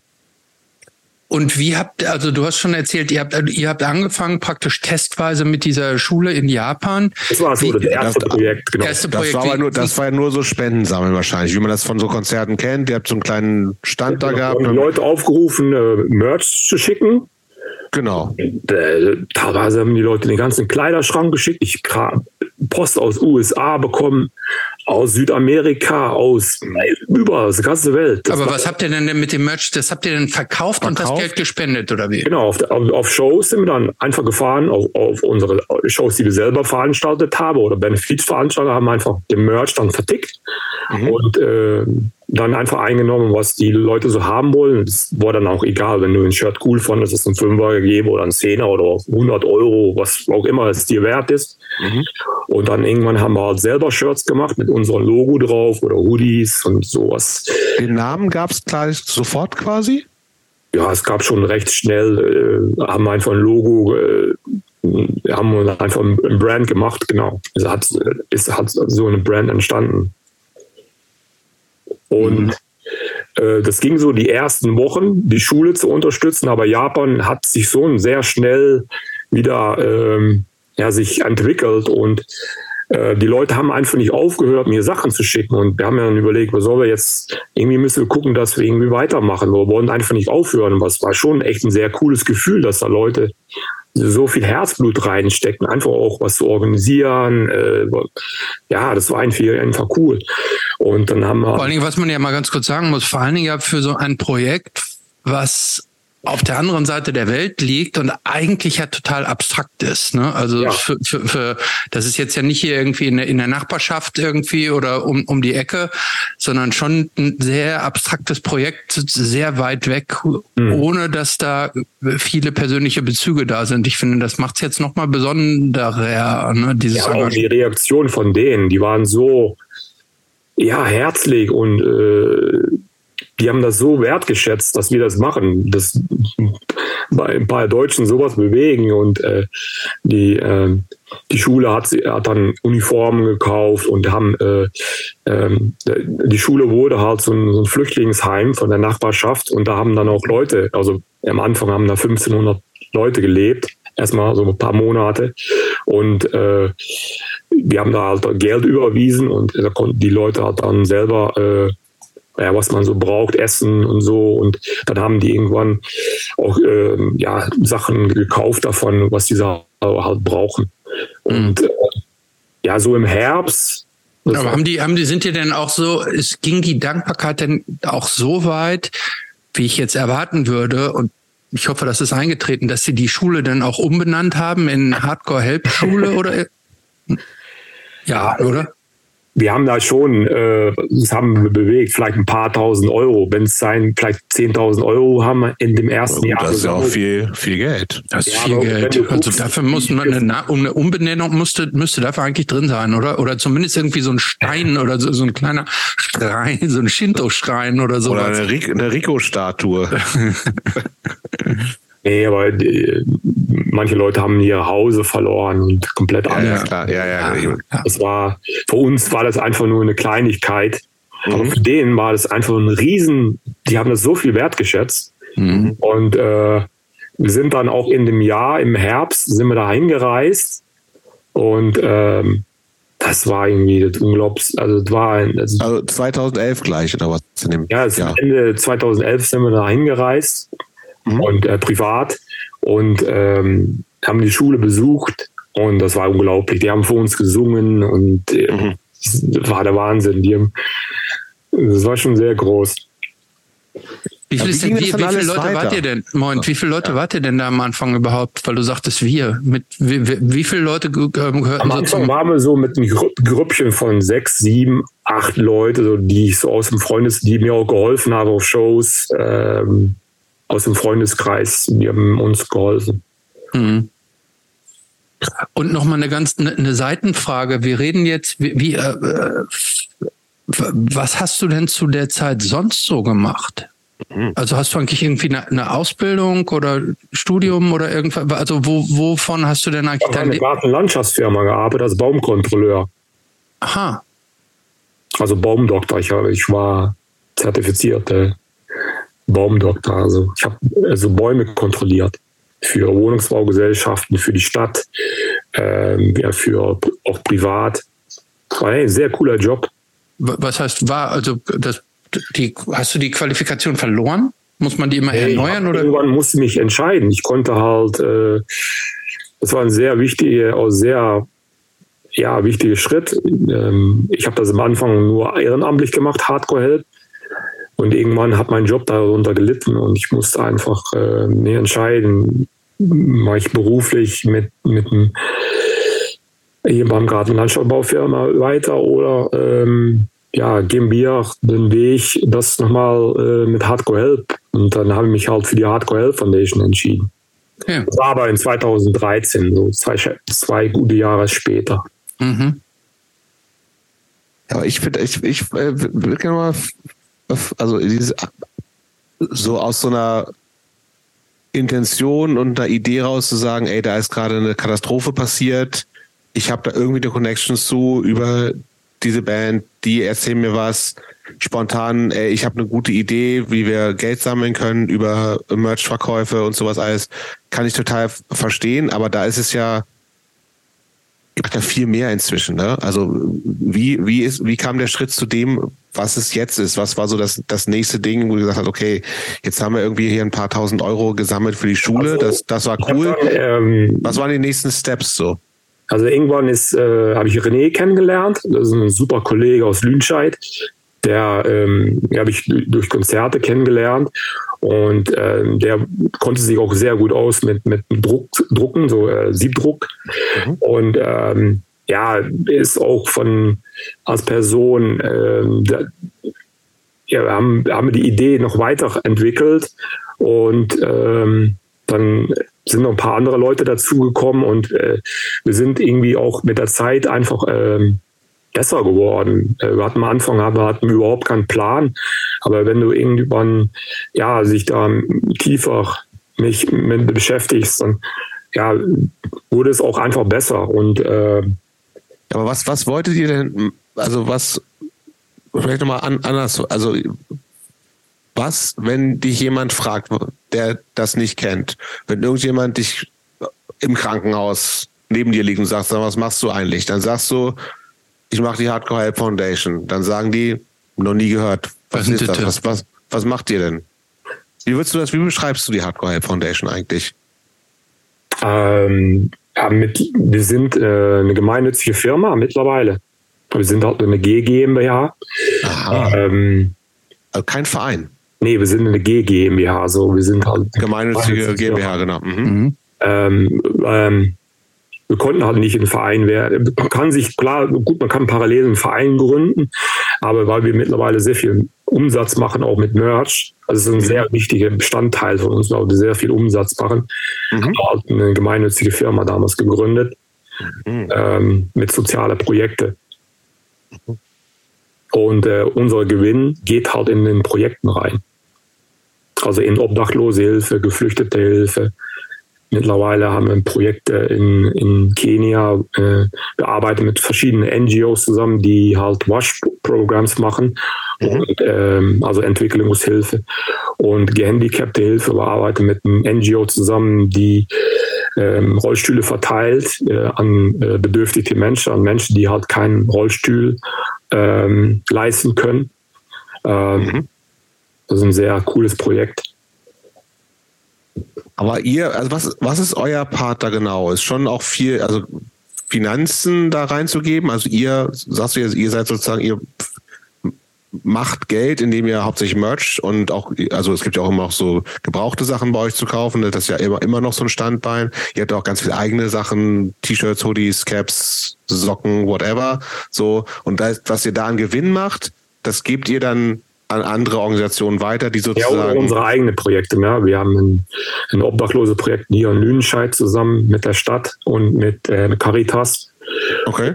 Ähm, ja, und wir haben ein, ein Wasserfilterprojekt und ähm, wir arbeiten mit verschiedenen ähm, Obdachlose-Zentren zusammen.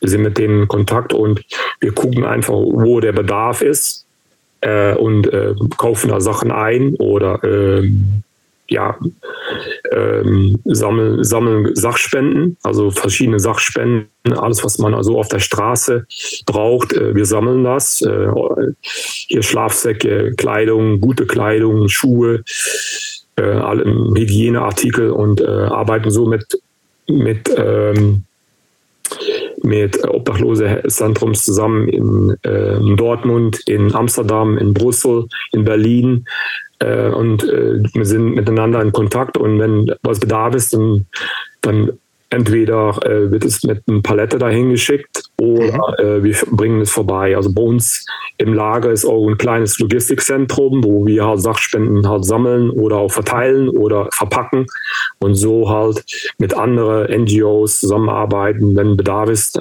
dass wir den dann damit unterstützen. Okay. Gibt es eigentlich so ein, gibt es für dich eigentlich so einen Alltag?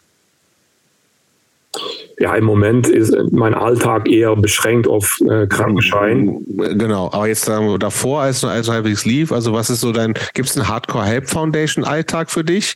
Und wie sieht der aus? Sitzt du eigentlich, koordinierst du eigentlich den ganzen Tag nur am Computer und kümmerst dich, dass irgendwie neue Sachen ja, gemacht werden? Oder bist du auch unterwegs? Wenn man morgens ankommt, guckt man erstmal, was, was an Sachspenden reingekommen ist. Und dann verpackt man die erstmal und guckt, äh, ähm, dann guckt man erstmal, wer was braucht und plant so halt äh, der nächste ähm, ja, der nächsten Shipment. Ähm, wenn, ich habe einen Kollege, der ist äh, Ex-Obdachlose in Berlin, der, mit dem bin ich regelmäßig in Kontakt und sagt, hey, ich brauche gerade Schlafsack, hast du was da? Oder wir brauchen dringend äh, Duschgel oder so. Und dann packen wir halt eine Palette oder zwei oder wie auch immer zusammen oder ähm, mit, mit einer Kollegin aus Brüssel, die, die sagt mir, hey, Rico, wir brauchen was, äh, kannst du uns was vorbeibringen? Oder in Amsterdam äh, mit dem Regebogen ist auch so eine ähnliche Organisation, die ja Obdachlose hilft. Äh, und dann gucken wir halt, äh, wie wir das planen. Und ähm, ja, dann den Rest des Tages gucke ich halt, welche Bestellungen reingekommen sind oder ob ich irgendwelche Bestellungen vorbereiten muss und so. Ähm, welche Veranstaltungen stehen an, wo können wir vielleicht vorbei, sowas. Äh, mhm. Oder äh, wenn jemand vorbeikommt und äh, äh was, äh, was spenden möchte und sowas. Äh, das klingt schon nach einer ganz schönen ähm, Infrastruktur, die du da auch aufgebaut hast, ähm, weil du ja auch sagst, Lager und so weiter. Sowas kostet ja auch alles Geld, wenn man das so aufbaut. Wir haben letztes Jahr 172 Paletten verschickt. Boah. Das ist nicht wenig. Nee. Nee, nee, wenig, ja. Also für, ich sehe uns selber noch als recht kleine Organisation.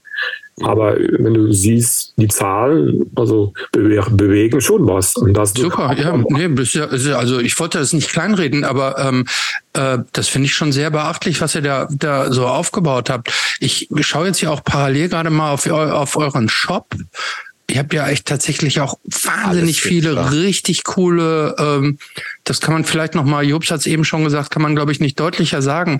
Ihr habt richtig coole Shirts und ähm, die von eurer äh, von eurer Marke in unterschiedlichen Farben. Die, der, gerade das Modell, was ich mir jetzt gerade auswählen wollte, ist leider nicht mehr vorhanden. Was ähm, hättest du denn gerne? Ich hätte gerne das Aloha-T-Shirt gehabt. Also ein bisschen Sommershirt, ja? Ja, es ist, so, äh, es ist jetzt der Sommer. Ich Aber hätte, machen wir wieder nach. Macht ihr wieder nach? Ja, okay, klar. das, das finde ich richtig, das finde ich, aber es sind auch alle anderen, also ich kann mich hier kaum entscheiden. Danke coole, coole Sachen. Ich werde auf alle Fälle was bestellen. Ähm, und aber wie wählt ihr denn diese mit den lokalen Projekten? Das habe ich verstanden, so mit Obdachlosenhilfe und so. Aber wie ist denn daraus jetzt auch so diese Connection nach Afrika überhaupt entstanden? Ähm, Denn auf die muss man ja erstmal drauf kommen, so irgendwo auch, ne? Wenn man, wenn, irgendwo muss, muss man ja eine Connection dann auch haben, oder? Ja, die Connection ist durch Hardcore entstanden. Ähm, durch Björn äh, vom Black Friday, kennt ihr natürlich. Mhm. Natürlich. Natürlich. Ähm, der hatte in, das war in 2011 oder war es in 2012? Da war mit irgendwie eine, seine Freundin war in Kontakt mit, äh, mit Saskia, die gerade in Kenia gelebt hat. Und äh, ja, wir haben uns also ausgetauscht und es klang so spannend, dass mir das so interessiert hat und bin dann einfach spontan mal mit ihr mitgefahren. Und äh, das hat auch, ja. Nach Kenia, dann bist du dann gefahren. Genau, und das hat auch mein Leben verändert. Das ist irgendwie, ja. Das Beschreib doch mal, wie, wie das für dich war, als du zum ersten Mal nach Kenia gekommen bist. Es war ein Kulturschock. Das war, ja, das ist irgendwie so eine ganz andere Welt. Äh, muss man sich erstmal dran gewöhnen. Also das, ähm, ich hatte mir auch ehrlich noch nie so richtig mit Afrika beschäftigt, so, ne, und ja, wie man das so aus dem Fernsehen kennt und dann kommt man da und äh, dann spürt man schon erstmal so, wow, hier ist schon einiges schief. Äh, Aber inwiefern denn? Ja, äh, also reich und arm, das siehst du mhm. sehr deutlich. Also du kannst in Nairobi in ein äh, Business, also CBD, äh, Business Viertel, in, das sieht aus wie Berlin, also wie eine Großstadt, wie New York, also echt mhm mit den Brands, die du so kennst. Mhm. Ja. Also ganzen Ketten weltweiten und hast genau. H&M und was weiß ich alles. So. Und da gehst du zwei Blocks und dann bist du in, in ein richtiger Slum. Äh, mhm. Straßenkinder und äh, das ist schon, also der Kontrast zwischen arm und reich, der ist schon sehr heftig zu spüren.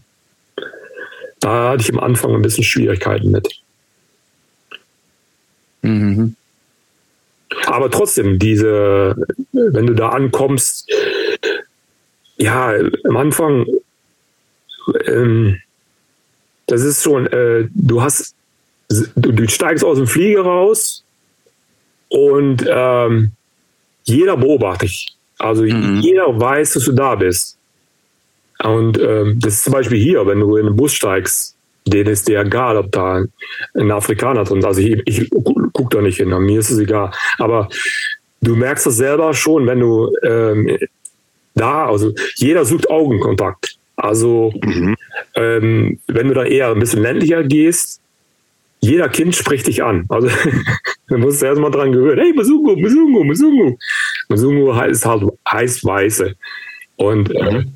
ja, es, es, ist schon ein bisschen unangenehm, weil du bist die ganze Zeit wirst du beobachtet. Ja? Das ist schon weil wegen deiner Hautfarbe. Ja, und äh, das ist schon anstrengend. Aber auch wie was Schönes, weil es schon positiv ist. Ne? Also ich habe noch nie eine doofe Situation gehabt. Ja, vielleicht, weil ich auch tätowiert bin. Ich sehe nicht aus wie ein normalen. Äh, ne? Vielleicht, äh, jeder guckt auch erstmal auf die Tattoos. Äh. Mhm. Ich glaube, es kommt auch drauf an, wo, wo man, glaube ich, ist, in welchem Land. Ja, ja. Zum Beispiel, ich, ich, ich war zum Beispiel in, ich war im, im Kongo. Das war schon krass wie, wie gefährlich ich das da so wahrgenommen habe. Ja. Also es gibt gibt's in, in Kenia gibt es glaube ich nicht so viel. Gibt es auch so richtig Schießereien auf den Straßen und sowas, offene Gewalt mit sowas? Vermutlich Ja, nicht so viel, oder? Zeit. Also 2013 habe ich das erlebt. Da Mhm. äh, ist auch diese, ähm, da war in diesem Mall äh, diese Schießerei. Ach ja. Ah, mhm. Ähm, das habe ich äh, von sehr nah, äh, ja, das war schon heftig. Äh, da habe ich ein bisschen Angst gehabt. Äh, Das war aber auch das einzigste Mal. Aber so habe ich mich immer, immer sicher gefühlt. Ich hatte nie so eine richtige, äh, klar, es gibt immer jemanden, der mit einer Pistole vor dir steht, aber ich hatte eigentlich nie richtig Angst. Mhm. Weil die Leute waren immer korrekt zu mir. Also auch, ich denke auch, wenn du wenn du korrekt zu jemandem bist, dann ist er auch korrekt zu dir. Und äh, ja, ich hatte bis jetzt äh, vielleicht auch nur Glück. Ich weiß nicht. Hm. Aber äh, nehmen wir doch jetzt mal ganz kurz so ein bisschen so eine Vogelperspektive ein, denn du, du kennst jetzt ja praktisch beide Situationen, nämlich einmal die Situation, du als, als weißer, kaukasischer Mensch in Afrika und deine, deine afrikanische Frau, die jetzt mit dir in Deutschland lebt. Ähm, be- beide seid ihr ja praktisch dann in den jeweils anderen Ländern so, so gewissermaßen so Exoten. Ähm, ist die, wie sind die Unterschiede zu der, ich sag jetzt mal, de, in, im Umgang mit dem Exoten? Es ist eine sehr gute Frage. Ähm, also auch meine Frau hat hier in Deutschland noch nie so richtig äh, schlimme Sachen erlebt. Vielleicht hat sie auch nur Glück. Ähm, ja, also, Also selbst im, ich finde das, also äh, würde man jetzt, hier- ist ja gut, aber man würde das ja gerade, also sagen wir mal in im, Im Sauerland? Im Sauerland würde man das jetzt nicht automatisch unterstellen, dass, dass das so weltoffen ist und dass das alles so, ähm, dass das alles so glatt läuft. also ich muss echt zugeben. Hätte mich jetzt nicht gewundert, wenn du jetzt gesagt hättest, hm, da wird aber auch mal so ein bisschen komisch geguckt oder Ja, so. klar, meine Nachbar, mein Nachbar hier gegenüber, das ist so ein AfD-Typ. Der ist immer. Äh, aber ich gucke den immer an und ich warte einfach drauf, dass er irgendwas sagt. Macht er aber nicht. Nee, der hat einfach Angst. Und Okay. Solche, weißt du, die meisten haben einfach Angst. Ne? Aber so meine Frau hat noch nie, oder ich mit meiner Frau noch nie echt äh, Rassismus gespürt. Muss ich echt zugeben. Also Leute sind immer, gut, wir haben auch eine sehr, das würde, und das würde sie selber auch sagen oder sagst du das jetzt aus deiner Wahrnehmung? vielleicht ja, ich, ich gucke da schon genau drauf, ne, wie Mhm. jemand reagiert, ob sie benachteiligt wird und Ja. so. Ne, bis jetzt hatten wir echt, vielleicht haben wir nur Glück. Also ich habe das Mhm. noch nie so richtig negativ äh, empfunden. Okay, aber freut, freut uns ja, wenn es Ja, was klar. auch gibt. Ne? Gut, Ähm, ich denke, dass es in Berlin oder vielleicht im Ruhrgebiet, dass man das schon vielleicht, ja, oder im Osten schon deutlicher spürt. Aber ich hatte, also wir haben bis jetzt äh, noch Glück gehabt. Ihr seid ja verheiratet, ne? Ja, seit 2015. Wir sind in Nairobi, haben wir geheiratet. Okay. Standesamt. ich war ja mal in Tansania auf einer Hochzeit. Ja, Wie weit ist das entfernt? Du warst doch schon ein paar Mal in Afrika. Ja, ich war ein paar Mal in Afrika. Was hast du da gemacht? So, So, so rumgereist. rumgereist, okay. Rumgereist. Aber ich war, also ich war, ich war in, in Tunesien, in Marokko, ich war in Tansania, ich war im Kongo, ich war in Zimbabwe, ich war in Südafrika, ich war in Namibia. War Da hast so, du schon mal, schon mal was gesehen. wir haben schon ein bisschen was gesehen, ja. Und dann Ko- Kongo am schlimmsten. Ja, fand, fand ich, das fand ich richtig, also das fand ich Ich so, selber noch nie muss ich tatsächlich sagen, das war von allen schlimmen Ländern, auf denen ich, in denen ich auf der Welt schon so war, war das krasseste. Und was hast du da dann sehr negativ gespürt? Aber das, das fing schon damit an, ich kam an äh, in Kinshasa und am Flughafen und man wurde mir sofort, also am, am, am Karussell da im Flughafen, wo mein Rucksack dann ankam, der wurde schon sofort gestohlen. So. Ähm, also wollten so, waren, waren da halt so Dudes, die den gleich so haben wollten. Und dann ging es irgendwie weiter und ähm, und überall wurden, es wurde da so unglaublich viel mit Waffen und alle hatten irgendwie so Kalaschnikows auf den Straßen. Da wurde unglaublich viel geschossen und bedroht und ich wurde dauernd verfolgt auch und jetzt nicht so aus aus Neugier, weil sie mit mir irgendwie Mikado spielen wollten, sondern das war, ich hatte war immer das Gefühl, irgendwie, ich war so ein potenzielles, äh, äh, also so äh, ja, ein potenzielles Opfer, wo, das man gut ausrauben konnte, weil ich logischerweise irgendwie mehr Geld in den Taschen hatten, als all die da irgendwie so rumlief. Und ähm, auch so die Leute untereinander, da sind, ich habe da so viel so viel so krasse Gewalt auch untereinander gesehen. Dann muss dauernd mussten Leute bestochen werden, dass ich überall immer angehalten wurde, auch immer mit Waffen vorgehalten von so paramilitärischen Typen, die dann über mich irgendwie nicht weiterlassen wollten und so und das war aber fand ich schon sehr gewöhnungsbedürftig, sagen wir mal so. Also selbst um in den Flughafen reinzukommen, weiß ich noch genau, ich habe es mal mitgezählt, um in das Areal des Flughafens reinzukommen, musste ich jemanden bestechen. Um ins Flughafengebäude überhaupt reinzukommen, musste ich jemanden bestechen. Ich musste jemanden bestechen an dem Ticketschalter, um mein Ticket zu akzeptieren. Dann musste ich jemanden bestechen, der mein Pass wieder abstempelte. Und dann habe ich die letzte Person, die noch Geld von mir haben wollte, die, damit ich überhaupt ins Flugzeug reingehen konnte. Das war so irgendwie so unglaublich, weil man denkt, ja, irgendwie so abgelegen und so, aber das im, im Flughafen der Hauptstadt, so, aber also, also, wir reden jetzt hier nicht von riesigen Beträgen, aber immer unangenehme Situation. Gut, da hast du in Kenia auch, da musst du auch gucken, äh, da bist du auch, äh, da hast du die ganze Zeit das Gefühl, dass du andere Preise zahlen musst, äh, wenn du ein Taxi fährst oder ja. ein Restaurant oder mhm.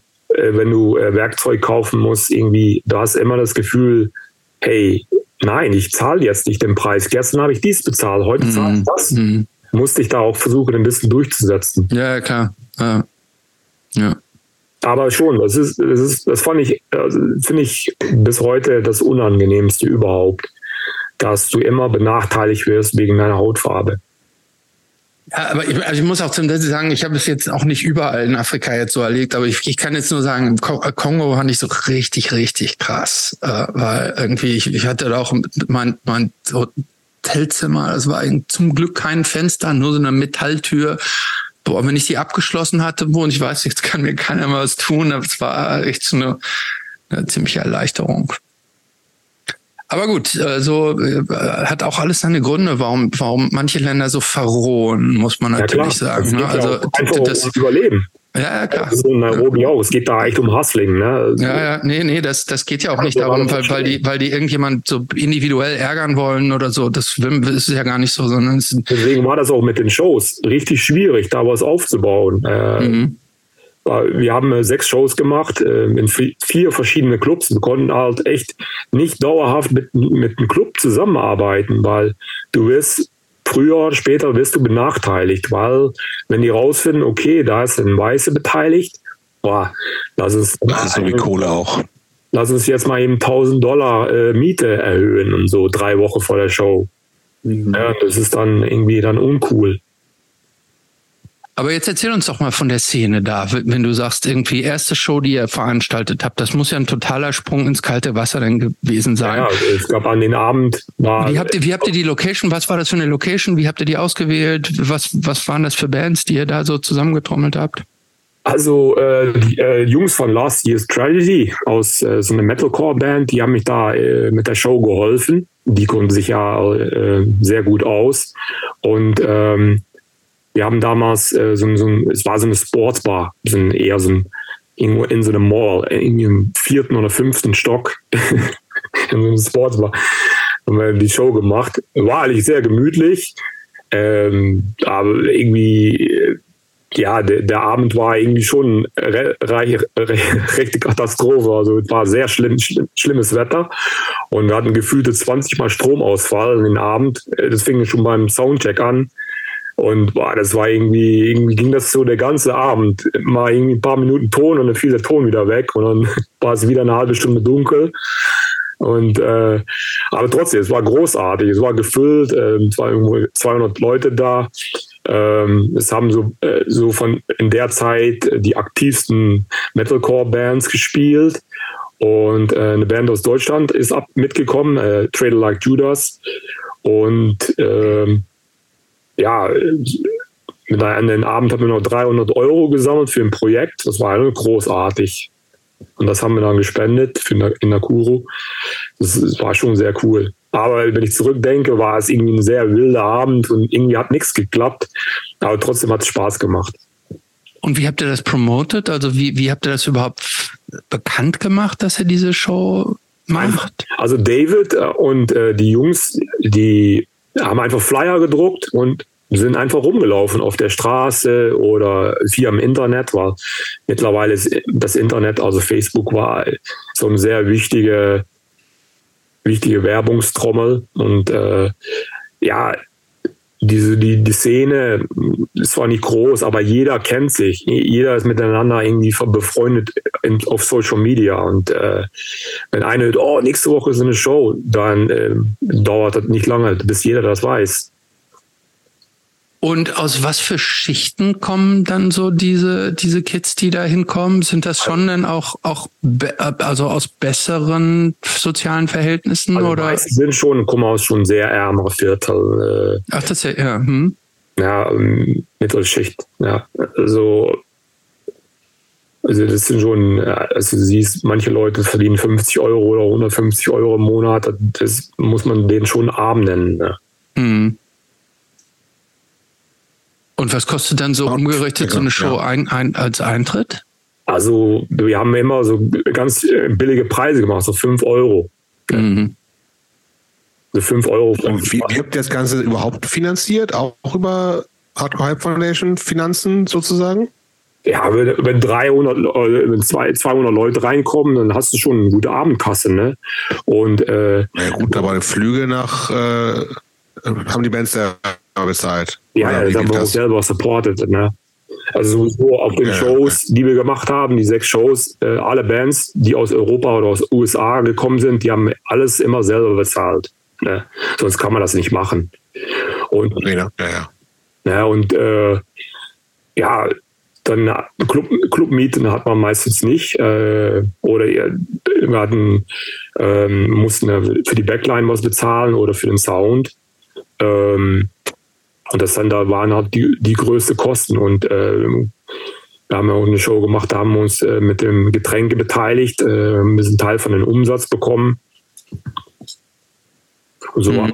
hat man die Shows finanziert.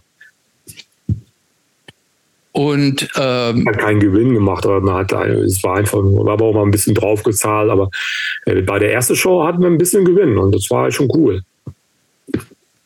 Und ähm, ich muss ganz naiv fragen, kennen die, kennt die Szene, da diese äh, ähm, Kenia-Szene, kennen die dann auch die, die ganzen internationalen Bands oder ist das, ist das noch nicht so, der Knowledge da noch nicht so Alle up to date. Also Alle up to date, ja. Also seit dem Internet und auch seit Facebook und Instagram. Also ich bin schon erstaunt, wie gut sie sich mittlerweile auskennen äh, mit, mit den neuen Musik und so. Mhm. Was mir ein bisschen fehlte, äh, auch äh, ist so ein bisschen der Background, also Punk- und Hardcore-Geschichte. Das ist doch nicht so richtig bei vielen so äh, bewusst oder bekannt. Mhm. Ähm, es gab ja letztes Jahr tatsächlich, war das letztes Jahr oder vorletztes Jahr, da hat diese ähm, marokkanische oder aus Marokko stammenden Musikband Takbir, sagt ihr das was? Die haben ja, ja. total internationale, total Wellen geschlagen. Ähm, gibt es noch mehr so Bands, wo du sagen würdest, den traust du zu, dass die auch, ähm, auch international wahrgenommen werden könnten?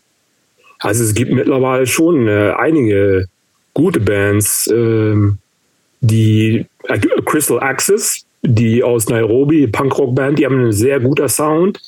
Die können schon bei, schon schaffen. Ähm, ja, Tunesien und Marokko ist gerade echt äh, sehr stark äh, mit Hardcore-Punk. Ähm, ich weiß nicht, kennst du Zeus? Z-N-O-U-S? Ist eher, yeah. aber ist eher Hardcore-Punk, Metalcore, die haben ein bisschen so einen Sepultura-Vibe. Nee, kann ähm, ich nicht.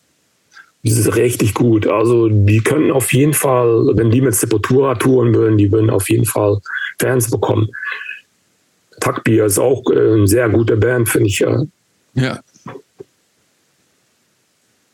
Ja, sehr gut. Also ich, äh, ich finde das total spannend. Also auch Bands aus diesen ähm, uns nicht so bekannten Kulturkreisen äh, irgendwie so zu kennenzulernen. Und äh, ich finde es auch zum Beispiel dann gar nicht so schlimm, wenn man nicht alle Lyrics so versteht, sondern irgendwie nee, gerade. Also es geht ähm, ja auch um, um, um den Vibe und äh, genau, ja. wenn du weißt, dass die, also viele singen auch, auch über wichtige Themen. Ja.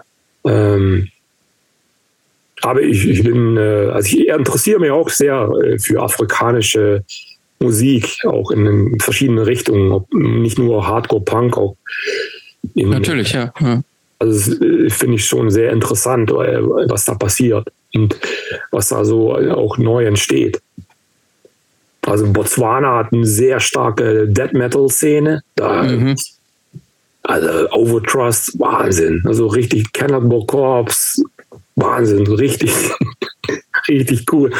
Oder äh, ja, da gibt es für mich auch noch wahnsinnig viel zu entdecken. Ich kenne da echt doch gar nicht. Raven and Flash ist so geil, ist so Black Metal. Oder Madagaskar, also hat auch ein paar richtig gute Bands, die Laura Hano, das ist eher so System of a Down, so ein Groove. Boah, das ist richtig geil. Also es gibt schon einige gute Bands aus Afrika. Und haben die ähm, äh, klamottentechnisch so den internationalen Look oder ähm, gibt es da so einen besonderen eigenen Style, sagen, sagen wir jetzt mal? Oder kann man, kann man das schon so vergleichen mit dem, was die, was die äh, Metalcore-Kids in Europa oder in Amerika tragen? Also Metalcore eher nicht, aber ja, ich, ich würde Nairobi, weil würde ich eher normal. Also die wollen schon Bandshirts haben von ihren mhm. Bands. Mhm. Also was auffällig ist, finde ich, Botswana, da gibt es mehr Leder. Ich glaube, da gibt es mehr Schafen und Kühen und Menschen in dem Land. Also da trägt jeder Leder. Mhm. Das ist schon sehr auffällig. Lederjacken, alles mit Leder. Mhm. Lederboots. Äh, Wahnsinn. Kenia würde ich nicht so richtig auffällig, also mhm. mit Stil oder ich muss gestehen, Botswana liegt das südlich, habe ich gerade, ich kann ich äh, geografisch gar nicht einordnen, liegt das südlich von Kenia? Ja, ja, ne, sie, äh, weit deutlich weiter im Süden, ne? Weit unten, ja, bei Namibia, ja. zwischen ja. Namibia und äh, Südafrika. Ach da, ja. Hm. Ganz unten. Mhm. Ähm, mich würde noch mal interessieren, dieses Thema mit die, diese äh, diese wunderbare romantische Geschichte, über die wir schon am Anfang gesprochen haben, wie du deine Frau äh, kennengelernt hast. Äh, du hast am Anfang ja gesagt, als du in Kenia zum ersten Mal gelandet bist, war das schon ein ziemlicher Kulturschock für dich. War, waren so diese unterschiedlichen kulturellen Wurzeln, waren die so beziehungstechnisch irgendwann mal ein Problem? Nein, überhaupt nicht, nein. Das, das, das einfach, Missverständnisse über bestimmte Dinge gab, dass man der eine versteht den anderen nicht, weil, weil man einfach einen kulturellen Unterschied und Background hat? Nein. Nee.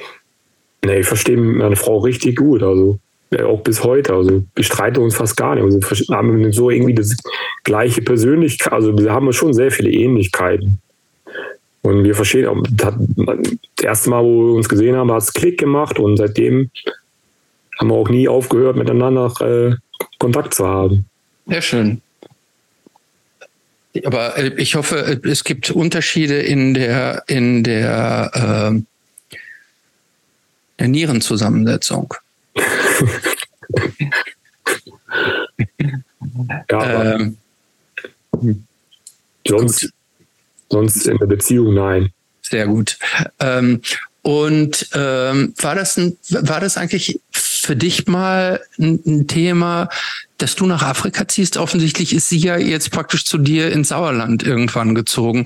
Ähm, hat sich die Frage mal gestellt, ob du, ähm, ob du dahin ziehst? Ja, tatsächlich. Äh, habe ich auch schon mal drüber nachgedacht und äh, war auch schon mal, aber irgendwie habe ich mich das einfach nicht zugetraut, weil äh, mein Sohn war noch viel zu jung und ich wollte meinen Sohn einfach äh, nicht hier einfach alleine lassen. Und ähm, ja, Moment, aber ist der, ist der Sohn nicht von der gleichen Frau oder ist das nee, von einer, Sohn ist von einer, von einer anderen Beziehung? Ah, verstehe, ah, okay. Das ist der Grund, warum ich damals nach Lüdenscheid gezogen bin. Ah, okay. Ah, okay, das heißt, es gibt ein, ein, ein, ähm, ein Kind aus der Zeit, bevor du mit der Frau, mit der du jetzt genau. zusammen bist, okay. Und habt ihr auch, auch gemeinsame Kinder, du und deine Frau jetzt auch, oder? Wir haben eine Tochter. Ach, die, okay, das ist die Tochter. Jetzt anderthalb. Verstehe. Ah, gut, okay.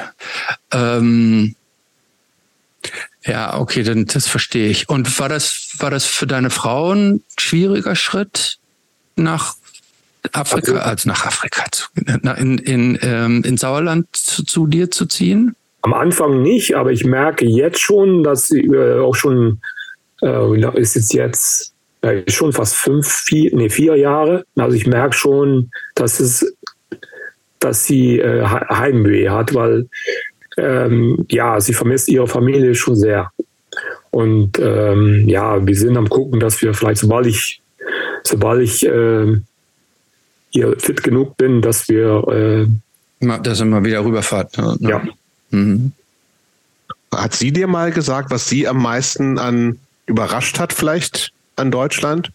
Was sie vielleicht so nicht erwartet hätte? Oder gibt es so Sachen, wo sie sagt, das schnalle ich immer noch nicht, warum das hier so läuft und Nö, also irgendwie, wenn man sie, also viele Sachen sind von ihr schon besser geworden, ne? auch äh, ja von der Lebensstandard und so. Und mhm. sie kommt ja auch äh, aus Kiambu, das ist eine sehr ländliche Region und ähm, ja, das ist, war für ihr schon ein einfacherer Schritt, äh, dann andersrum. Mhm. Aber die konnte, konnte die Deutsch, als sie hierhin kam? Sie hat tatsächlich Deutsch gelernt, ja. Aber äh, nur Standardkurs. In, äh, in Afrika schon. Also in, in Nairobi, ja. Es ist in Nairobi. Ja. Hm. Goethe-Institut. Hm. Gibt es ja überall, ne? Mhm. Ist erstaunlich. Ich glaube, die, ich glaube, sehr viele lernen im Ausland, die, also die Deutsch lernen, lernen, glaube ich, sehr viele über das Goethe-Institut im Ausland. Äh, äh, ja, Deutsch. gute Kurse. Mhm. Ich, ich kenne das auch aus China und aus Japan, kenne ich auch viele Leute, die über das Goethe-Institut da tatsächlich ähm, Deutsch lernen. Ähm, ja, sehr gut. Äh, und dass dein Kind praktisch aus, aus der Zeit vor deiner Frau, lebt das mit dir zusammen? Nee, Oder habt ihr da so eine, so eine Mischvariante dann? Nee, es lebt noch bei der Mutter, wir sehen uns aber dreimal die Woche. Okay. Aber ein sehr gutes Verhältnis zusammen, auch ähm, mit meiner Ex und der Mutter. Also wir haben, wir machen sehr viel zusammen. Finde ich sehr wichtig. Ich finde es sehr wichtig, äh, noch, ähm, ja, den Kontakt zu halten. Unbedingt, ja, ähm, macht ja auch Sinn. Ähm, ich habe noch mal eine Frage zu der Hardcore Help Foundation. Du hast das vorhin irgendwie so gesagt, das ist irgendwie, dass du dich irgendwann beruflich entscheiden musstest, ob du dann diesen alten Job als als äh, Baumbegutachter, sage ich jetzt mal, so habe ich das abgespeichert, irgendwie so weitermachen sollst oder praktisch diese Foundation hauptberuflich macht. Wie viele wie viele Menschen ähm, äh, verdienen denn noch ihren Lebensunterhalt jetzt mit der Organisation außer dir? Also ähm, Im Moment sind es drei. Ähm, René, das ist äh, der ähm, im Lager äh, arbeitet und äh, auch Projektmanager ist, äh, aber hauptsächlich für den Druck zuständig und den mhm. Online-Shop und noch ein paar andere Sachen. Ähm, und wir haben eine Buchhälterin, die das leider nicht ehrenamtlich machen kann. Mhm. Also eine mhm. Buchhälterin auf Dauer, am Anfang kann man das schon, hat man jemand, der das ehrenamtlich machen will, aber auf Dauer kommst du nicht drum rum, diese Person zu zahlen. Nee, ist klar, ist dann ja auch Arbeit und Zeit weg und irgendwie, irgendwo von müssen die Leute dann ja auch leben. Gut. Jobs, hast du dazu noch Fragen? Ist schon wieder eingefroren. Hm, Jobs ist eingefroren, dann machen wir doch einfach ja. mal weiter. Ich würde gerne jetzt mal nämlich einen, einen kleinen Cut Nee, machen. ich, also, ich, ich, ich habe hier echt. Ja, also wir hören dich nicht, Jobs, deshalb machen wir jetzt mal einfach ähm, äh, ohne deine, ähm, deine sanft führende Hand weiter. Ähm, ich würde jetzt nämlich mal einen kleinen Schritt ja, machen. Ich, ich, bin wieder da. Ich weiß nicht, was, was, was hier los ist äh, heute. Da ist es gut, dass wir mal, äh, dass das hier quasi die letzte Aufnahme ist erstmal. Irgendwas stimmt hier nicht. Ähm, ich höre, ich höre, aber habe fast alles gehört, weil ich bin ganz kurz weg, aber es hakt manchmal so. Nee, also ich äh, würde vielleicht nur noch mal den Hinweis für alle, die gerade hören, ne, also oder die Frage noch mal an Rico, wie man euch wie, am besten unterstützen kann, ist wahrscheinlich A Merch kaufen, weil ihr euch darüber finanziert und B immer gucken, was ihr aktuell gerade braucht. Ihr gibt ja öfter mal so äh, Wenden Aufrufe, immer natürlich brauchen- im Zo Ja, genau, es gibt auch genau. Jetzt brauchen wir gerade T-Shirts, Schlafsäcke. Genau. Wir posten das So. regelmäßig über Genau. soziale Medien auch auf, auf der Webseite. Ja, auf der Webseite haben wir auch verschiedene Projekte, die wir, ähm, ja, wo man sieht, was für Projekte wir gerade machen. Und äh, es steht jetzt bald ein neues Projekt an. Ähm, wir werden wieder einen äh, Wasserkiosk, einen, einen Brunnen reparieren. Äh, Mhm.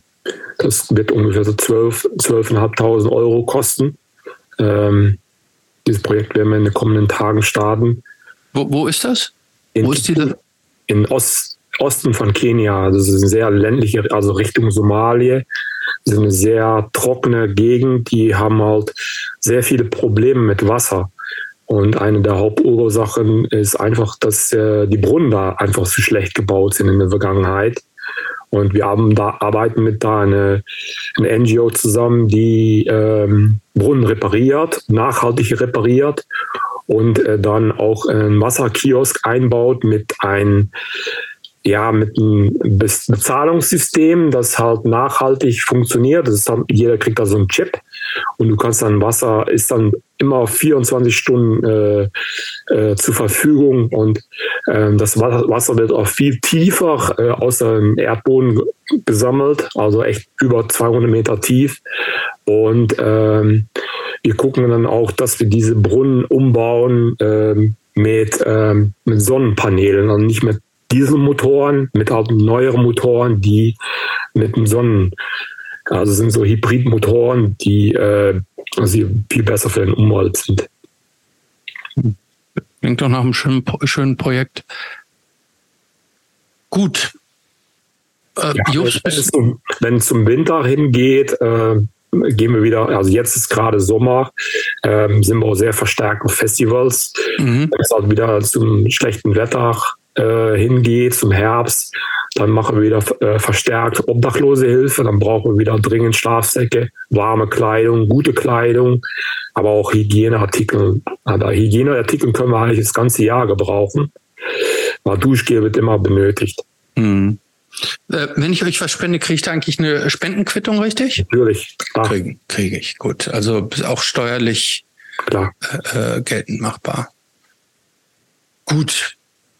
Ich würde jetzt tatsächlich einen, Cut machen und einen Sprung machen zu was ganz anderem, nämlich zu unserer neuen äh, Kategorie.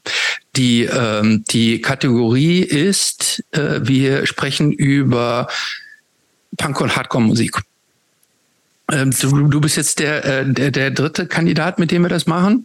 Wir haben dir im Vorfeld circa zehn Songs geschickt. Äh, Vielleicht noch mal ganz zur Erklärung.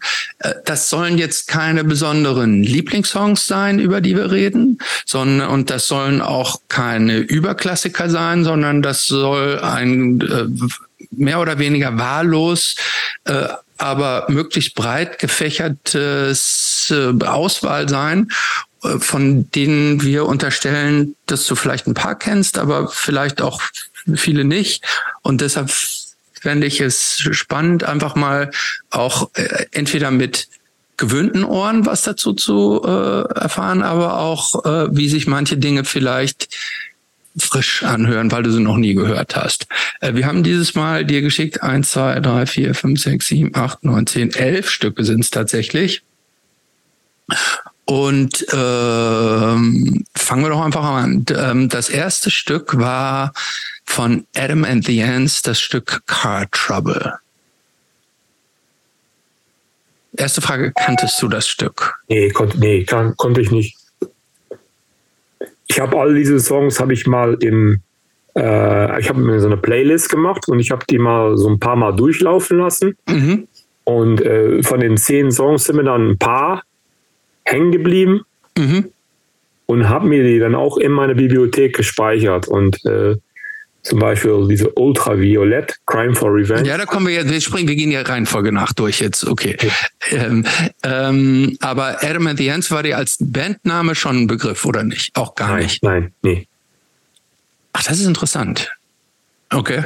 Ähm, äh, weil die haben angefangen, die, die, die, die Band stammt so ein bisschen aus dem aus dem erweitersten Sex Pistols Umkreis tatsächlich ähm, und äh, haben sich dann allerdings relativ früh waren so ein bisschen arziger, ein bisschen New Waviger und wurden dann so ein richtiges Pop-Phänomen, weil äh, die äh, dann so in Piratenanzügen aufgetreten sind und so und waren so ein richtige, waren so ein richtig in England zumindest ein richtiges, äh, richtiges so Chart-Buster. Äh, den Song Car Trouble, den ich jetzt für dich ausgesucht habe, stammt allerdings noch von dem ersten Album, nämlich Dirk Wears White Socks äh, und ähm, ist so ein bisschen quirkig, so ein bisschen anders.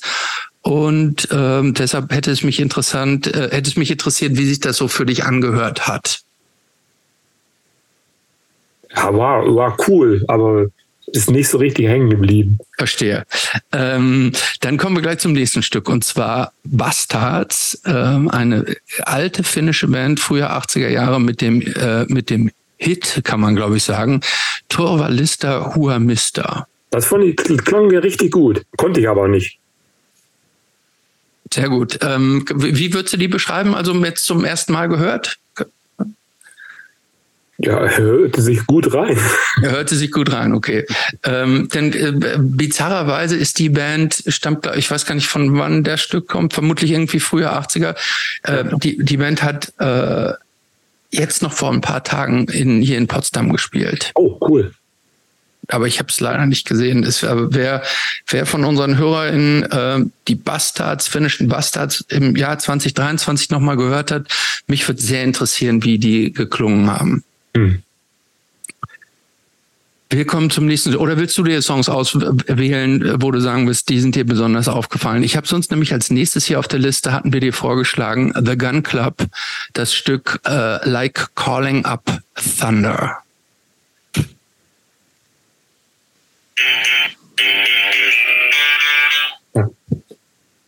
Jetzt weiß ich wieder. Der hat mir nicht so gefallen. Aber hat dir nicht so gefallen? Nee. Warum nicht? Du, musst jetzt, du musst jetzt nicht nur sagen, war gut und ist schlecht. Das würde uns helfen, wenn du uns jetzt ein bisschen mehr äh, Fleisch dazu geben würdest. Du auch einordnen würdest vielleicht. Gehört. Also dafür war die Zeit zu kurz. Okay, es waren ja auch nur zehn Tage. also, ging mir zwischendurch nicht so gut. Da hatte ich keinen Bock auf sowas. Oh, on. Ähm, okay, also The Gun Club ist, ist, wie bitte? Also The Gun Club ist bei dir. Wenigstens ehrlich, ja. Ja, unbedingt. Äh, äh, Jobs, kennst du eigentlich, hast du The Gun Club so drauf? Auch eher nicht, oder? Nee. Nee. Also ich weiß, was das ist, kann das einordnen, aber habe ich auch bewusst noch nie gehört. Sorry. Ja ich empfehle jetzt ausdrücklich äh, ähm, allen HörerInnen The Gun Club, eine Band aus, äh, aus Los Angeles, die äh, so ein bisschen ein Crossover gemacht haben zum Country Punk mhm. und Blues Punk. Ja, ist glaube, ja. ist eh nicht meins. Ja, alles nicht deins. Ähm, nee. Machen wir, wir machen sofort weiter. Das äh, zündet offensichtlich. Äh, der, der nächste Song ist die englische Band äh, Vice Squad UK82 mit ihrem Song Young Blood. Rico, gut oder schlecht? War sehr gut. Ach, das war sehr gut. Warum? Ja, also cooler Sound. Konnte ich aber nicht. Okay, gut. Cooler Sound. nie dazu. Sehr gut. Ähm, einer der, ähm, der, äh, der wenigen Bands mit Frauenbeteiligung zu der Zeit, die aus diesem äh, Riot City Umfeld stammten. Äh, ich glaube aus Bristol oder so kamen die oder ja, weiß nicht. Ich glaube aus Bristol kamen die, kamen aus dem Chaos UK Disorder Umfeld mhm. ähm, und äh, gibt es auch immer noch die Band. Mhm. Nächste Band, aus, wir sind wieder an der West Westküste von Amerika, The Bags. Das Lied heißt Survive. Rico, jetzt müsstest du was sagen. Ähm, ich habe die gar nicht in der Liste drinstehen, sehe ich gerade. Also das ist auch klappt heute nicht so gut. Nee, dann überspringen wir das, den Song. Äh, dann habe ich als nächstes in der Liste Bauhaus mit dem Song In the Flat Field. Na, Bauhaus ist eine geile Band. Hab, ich konnte nicht alles davon, ähm, aber die Band ist mir bekannt aus den 80er. Okay. Kommt ja aus den Zeiten von Joy Division und, und ja, ja, genau. Absolut, genau. So dieser, dieser etwas äh, sehr düstere, dunkle Post-Punk, mhm. ähm, so ein bisschen Vorreiter auch von der ganzen Goth-Szene, kann man sicher sagen, aber gleichzeitig noch sehr deutlich auch im, im, äh, im Punk verwurzelt. Das nächste ist jetzt die Band, die du jetzt schon dreimal erwähnt hast und schon immer vorspringen wolltest. Ähm, Ultra Violent, nämlich der Song Crime for Revenge. Richtig geil. Kanntest du vorher auch nicht? Nee, nee. Ja, ich auch nicht tatsächlich.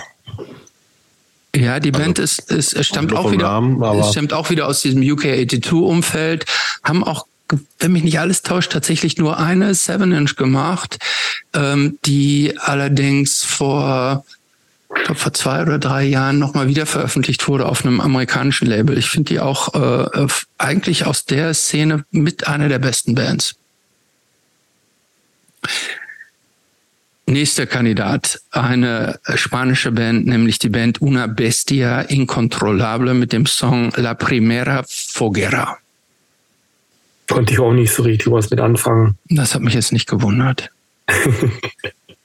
Dann machen wir sofort weiter. Aber es ist eine halb aktuelle Band, ausnahmsweise mal, ne? Ist eine halb aktuelle Band, aber ich bin mir gar nicht ja? sicher, ob die noch Gibt's aktiv noch? sind. Ich bin mir nicht sicher, ob sie noch gibt, ja. Aber die ist, die ist, ähm, ähm, ich glaube, der Song ist aber auch inzwischen fast drei oder vier Jahre alt. Also, ja, gut, ähm, aber im Vergleich zu allem anderen, was wir bisher hatten. Das stimmt. Ähm, nächste Band. Vex. Konnte ich auch nicht. Clairvoyant. Ähm, aus, aus Nordwest, äh, äh, die Band gibt's jetzt auch nicht mehr, Nordwest ähm, USA wahnsinnige Liveband, die äh, auch, ich, erinnere mich, du, Jups, du warst nicht auf der Show im, auf, mhm. an der Autobahn, oder? Super Band. Mhm. Ähm, ähm, die empfehle ich auch jedem.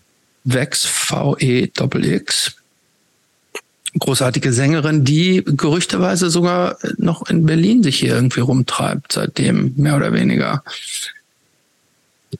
Letzte Band, Das Oath mit dem Song Great News from the South Pole. Ja, die Band war mir bekannt. Ich hatte das irgendwie in Erinnerung ähm, ähm, aus den Zeiten von Old Schools. Äh, ich habe für so ein kleines äh, Online-Hardcore-Magazin mal ein paar Reviews geschrieben. Mhm. Äh, mit den damaligen Freunden, wo ich da zusammen war, die das auch damals äh, zusammen gemacht hat mit dem mit Michael Blöd. Ich kann mich daran erinnern, dass dieses Album auch vorbeikam. Ähm, ich fand das damals nicht so, also ich stehe nicht auf so Screamo, also mhm. ein paar Bands, die finde ich cool, aber ich bin nicht so ein genereller Fan von so Screamo-Bands. Mhm. Okay. Ähm, das ähm, übrigens bei der Band, die hat auch zum Teil, wenn ich richtig informiert bin, holländische Besetzung gehabt. Die sind äh, zwei. Zwei. Mhm. Ja. Ja. Äh, Aber ist auch, ich fand die ganz spannend. Also, es ist ja so eine Band, die, also zwei Amis, zwei Leute aus Holland. Ähm, ich glaube, die haben auch eine, die eine, eine Platte von den Transatlantic Terror Thrash oder sowas. Ja, Art, Thrash ne? Terror, ja. Ja, Thrash Terror. Äh, wir haben, glaube ich, ein paar Mal mit denen gespielt. Nette Dudes auf jeden Fall aber äh, musikalisch auch nicht mein Ding zum Beispiel. Ich liebe die. Aber auch zumindest mal eine Band, die ich kannte. Ja. Hier von deiner Liste. Ja, ich hätte mir das theoretisch ja auch anhören können, habe ich aber nicht. Natürlich nicht. Wie hast du dann äh, diese Lieder überhaupt zusammengesucht? Die habe ich mit dem Jahr ich mir einfach ausgesucht. Ich dachte, okay, jetzt, ich habe angefangen, okay, jetzt nehmen wir mal irgendwas Altes aus UK Und dann habe ich gedacht, okay, jetzt haben wir was, was okay, jetzt nehmen wir mal so ein bisschen obskuren finnischen Hardcore. Und dann dachte ich, was machen wir jetzt? Und dann dachte ich, okay, jetzt machen wir Blues. Ich habe mir das einfach so Stream of Consciousness mäßig irgendwie so zusammengefriemelt. Plattensammlung zu Hause, einfach so ein paar ausgewählt. Ja. Okay. Ja. So, das war's.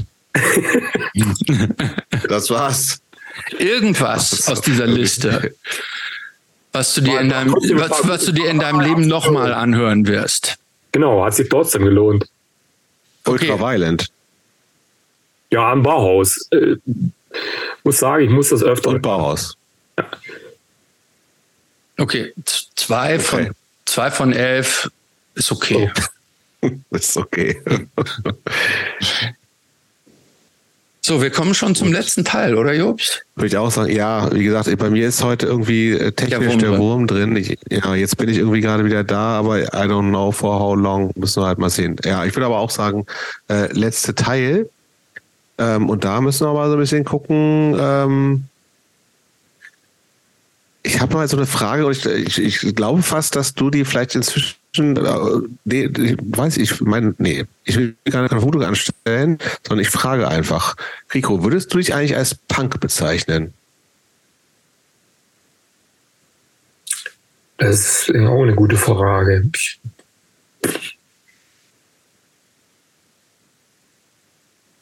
Ich glaube eher jetzt nicht mehr. Was denn dann? Aber würdest du dich als, was hat sich denn als Hardcore-Typ bezeichnen? Ja, ich definitiv. Also ich stehe auf und also gehe mit Hardcore ins Bett. Also ja doch, also jeden Tag, ich muss das irgendwie, ich habe diesen Drang, äh, jeden Tag neue Hardcore-Bands äh, irgendwie nach neuer Musik zu checken. Ah, okay. Also auch, äh, ich folge das schon sehr intensiv. Ich lese Hardcore-Signs, äh, regelmäßig auf Shows. Also das ist im Blut. Okay. okay. Was sind denn so deine, deine, äh, deine aktuellsten Entdeckungen der letzten Jahre? Ja, so zwei, neue, drei? aktuelle Bands. Finde ich auch, ja. ich auch kein Fan. Es ist aber keine Hardcore-Band. Ach, jetzt erzähl uns keinen Scheiß. Du sagst irgendwie, du wachst mit Hardcore auf und gehst mit Hardcore ins Bett. Ja, du verfolgst alle neuen Bands. So, und jetzt, und jetzt also, sagst du mir. Von diese Woche aus. Ja, ja dann, ja, komm, sag. Mach uns nicht verrückt, bitte. Berlin 2.0. Ah, gute Band, finde ich auch. Die habe ich gerade entdeckt. Wow, die ist richtig gut. Ja, finde ich cool. Die Sängerin Ela war auch schon jetzt zu Gast. Oh, okay. Mhm. Welche Folge? Schon ein bisschen länger her. War ich, nicht, war ich auch nicht mit dabei, aber weiß ich nicht, irgendwann schon länger her. Mindeste. Ele, ja, die, ähm, die, die war, glaube ich, irgendwo in den späten 30ern, glaube ich. Ja, ja, irgendwie sowas. Okay. Hast du mit, hast du mit Claude gemacht, Christopher? Ja. Ja, ja ich finde die auch super. Also tatsächlich eine gute Band, aber ist, äh, nee, aber es zählt nicht eigentlich, weil du bist, lebst, Hardcore. atmest Hardcore. Ja. Gib uns mal fünf aktuelle Hardcore-Bands, die du gut findest. Existence aus Schweden. Mhm. Dead Pill aus Ukraine. Mhm. Schon gehört? Nee. Nee, Existence ja. Dead Pill noch nicht gehört. Nein, noch nee. nicht gehört. Wir, wir sind halt nicht so hardcore wie du. Ja, aber es ist eher so Hardcore-Punk. Also ist schon sehr ja, Punk-lastig. Also, muss man ja. hören. Komme aus Lviv. Okay. Zulu finde ich geil. Ja. Mhm. War ich neulich auf der Show? Instant Diary. Ja. Das ist eine, so ein New York Hardcore. Ja, kenne ich. Äh, noch mehr. Mhm. Mhm. Ähm, was habe ich gerade? Skull. Skull finde ich geil. Ja, liebe ich. Gel auch. Ja. Also kommt letzte Zeit sehr viel geile ähm, Hardcore raus mit weiblichen Gesang. Das ist echt, ja. ja. Das ist echt viel. Hat gerade so ein Hype, aber ist auch vieles Gutes dabei. Total gut. Ja, ja. super. Ja, finde ja. ich auch. Das, Oder Dogbite, das ist eine neue Band aus Leipzig. Wir haben gerade ein Drehbuch raus. Auch großartig. Mhm. Ähm, Gut, haben wir eine ganze Menge. Ja, das reicht uns erstmal. Und das, das ist, auch, ist, auch, ist auch tatsächlich äh, sehr aktuell. Mhm. Das Dogbite-Demo finde ich auch sehr großartig, muss mhm. ich sagen. Ähm, hast du unerfüllte Sehnsüchte, Rico? Unerfüllte Sehnsüchte. Ja. Hm. Ich würde mal gerne eine Afrika-Reise machen. Also nicht nur, ich bin ja regelmäßig in Afrika, aber hauptsächlich Kenia. Mhm. Aber ich würde schon gerne mal so ein halbes Jahr oder ein bisschen länger einfach mal durch Afrika reisen mit meinem Kollegen. Ähm, und äh, wir wollten schon mal so eine Dokumentäre machen über Metal. Also so, also es gibt halt ähm, so, so, ja, so eine kleine äh, wir haben so eine kleine Idee, mal so eine Doku zu machen über, über Metal in Afrika. Und äh, mhm. das ist so ein kleiner ja, Traum oder so, wie zu sagen, dass ich das vielleicht mal irgendwann mal machen kann. Einfach mal für eine längere Zeit. Ähm, und dann nach Angola, nach Botswana. Äh, wenn, du, wenn, du, wenn, du dir, wenn du dir so ein, so ein Afrika-Reise-Itinerary aussuchen könntest, von wo nach wo würdest du reisen? Also ich würde auf jeden Fall nach Sambia. Wo, wo würdest du anfangen? Ja, Sambia ist jetzt eine Insel da an der Seite, da würdest du ja nicht anfangen, oder? Ich, also ich, ich würde vielleicht anfangen Tunesien. Ja, und dann. Oder Marokko, weil Marokko, ich würde gerne auch mal auf eine marokkanische Punk-Show, so eine richtige Underground-Show. Ja. Ist bei Instagram, kamen so ein paar Videos vorbei. Boah, das war geil. Okay, wo geht's denn weiter? Von Marokko. Wo würdest du dann weiterhin Tunesien. Mhm. Auf jeden Fall. Äh, ich würde dann gerne nach Nigeria. Mhm. Die haben auch eine sehr coole Musikszene. Interessiert mich auch sehr. Ähm, ja, ich würde auch ja, weiter Namibia interessiert mich aber eher für die Natur. Mhm. Ähm, Südafrika würde ich auch gerne mal vorbei, äh, in Soweto, da gibt es auch eine richtig geile Black Metal-Szene. Ähm, ja, Madagaskar ist auch eine Metal-Szene, da würde ich gerne besuchen. Äh, Angola hat eine gute Metal-Szene. Kenia wieder zurück. Äh, Uganda äh, hat eine sehr faszinierende Musikszene, aber es geht eher so im Elektrobereich. Da würde ich Niger Niger Festival mal besuchen. Mhm. Ja, Ägypten, aber Ägypten, äh, da kommt sehr viel Death Metal her, aber ich glaube, da sind nicht richtige Konzerte. Da muss man schon ein bisschen aufpassen, wenn man sich da äh, für sowas, äh, also ich glaube, da gibt es nicht so richtige Shows. Also mir sind nicht welche bekannt. Obwohl da schon. Gibt es eigentlich irgendwelche äh, Social Media Seiten, die du empfehlen würdest für Leute, die sagen, ich Gute Frage. Ähm, ähm, für, Leute, die sagen, ich, die, die wollen mal so in diesen in diese Welt des äh, afrikanischen Underground-Musik so eintauchen. Mein Kollege äh, Edward hat eine Seite äh, Heavy Metal Afrika, der wenn er was da gibt. Heavy Metal Afrika, das ist, äh, der hat auch zwei Bücher geschrieben und der ist immer, wenn etwas Neues, entdeckt oder regelmäßig postet der Updates, da, da kann man schon mal gerne auschecken. Okay.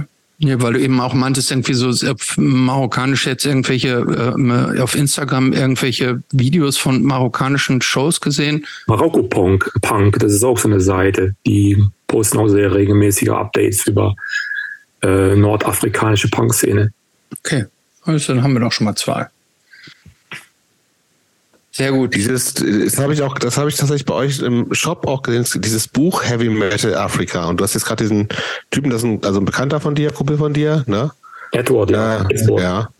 Ist das, äh, das ist, da geht's nur um Heavy Metal oder findet da diese ganze Thema Hardcore irgendwie auch äh, Ja, es ist schon alles miteinander verbunden, eher so okay.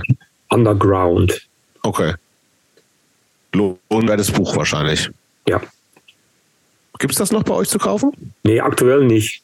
Okay. Bei ihm schon. Sehr gut. Also Heavy Metal Afrika, wir haben viele, viele Empfehlungen heute. Das finde mhm. ich gut. Viele neue Bands.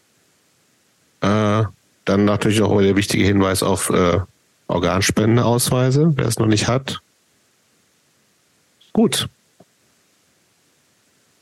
Wie machen, ähm, wie machen wir weiter? Ja. Was? Glaubst du, dass deine Freunde, Familie, Frau sagen würden auf die Frage nach deiner besten und nach deiner schlechtesten Eigenschaft? Meine schlechteste Eigenschaft, äh, ich bin ungeduldig. Und ich mag nicht. Warum?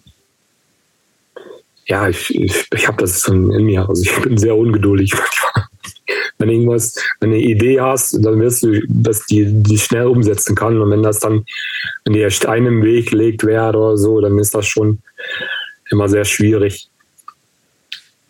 Und äh, aber ist das ist das ist das äh, praktisch ein, ein Resultat der Leidenschaft oder ist das so pathologisch? Dass so, es gibt ja so Leute, die immer einfach pathologisch so hibbelig sind oder ADHS haben oder sowas. Nee, nee, nee, das ist, das ist irgendwie eher so eine positive Eigenschaft.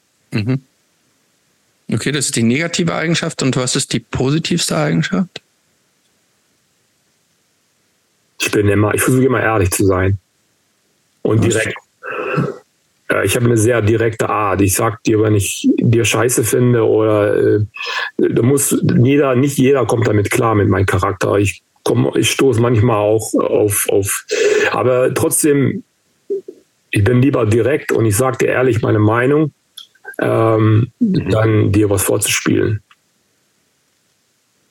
Wir haben übrigens, Jobst, ich weiß nicht, ob du diesen Kommentar gesehen hast. Irgendjemand hat geschrieben, ähm, äh, bei, ich weiß nicht, bei Spotify oder so meinte, äh, zu unserem Podcast meinte, eigentlich, eigentlich gutes Format, wenn nicht jedes Gespräch äh, wie ein Polizeiverhör laufen würde. Was? Ja. ja. Das die meinen sicher irgendwie. Nee, die, ja, die meinen dich nicht. Ja, die, mich können die damit nicht meinen. Nee, glaube ich auch nicht. Wenn, dann an die mich. Ja. Aber nachdem ich jetzt also neulich schmerzhaft auch erfahren muss, dass Leute das anhören, um uns scheiße zu finden, ja, ist eh alles geht, vorbei. Geht halt in Hand damit, ne? Ja. ja. Aber ähm, es gibt halt auch einfach Trottel, ne? Muss man auch mal so sagen. Ja, aber man muss auch Kritik irgendwie annehmen können. Ha, nee, will ich nicht. Doch, und dieses Polizeiverhör, also ich weiß nicht, ob Rico, ich habe das Gefühl, Rico fühlt sich jetzt auch so, als, als wäre er irgendwie so bei, beim CIA im, im tiefen Keller und hätte zwei Scheinwerfer auf sein Gesicht gerichtet. Äh, und gleichzeitig tropft irgendwie so Wasser auf sein, in, in seine Augen und dass er die Wahrheit sagen muss. Nein, alles gut. Aber äh, Rico, jetzt kommt, jetzt kommt noch so eine Verhörfrage. Und zwar. Ich bin gespannt. Ähm, wenn du dir so einen ganz perfekten Tag wünschen könntest, wo so alles stimmt, was würde an dem Tag passieren? Keine würde mir mit dem Handy stören. Okay, das Keine ist etwas, was, okay, das ist etwas, was nicht stört. Aber was würde denn so an, an aktiven Dingen äh, an so einem Tag gemacht passieren? Schalke würde mit 3-0 gewinnen. Das Schalke würden 3-0 Du bist Schalke-Fan? Ja. ja. durch und durch. Sie gewinnen leider nicht und oft. Also, wenn sie gewinnen, dann ist das ein perfekter Tag. Aber ist das, äh, vor, äh, bevor du in Deutschland gewesen bist, auch schon Schalke-Fan gewesen? Ja, oder ist das so ein also ja, die Verbindung mit, mit Gersekirche war schon sehr nah und äh, haben früher okay. recht Hollenbar gespielt.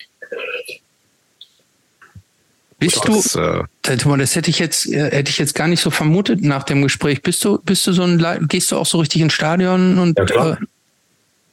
Äh, okay.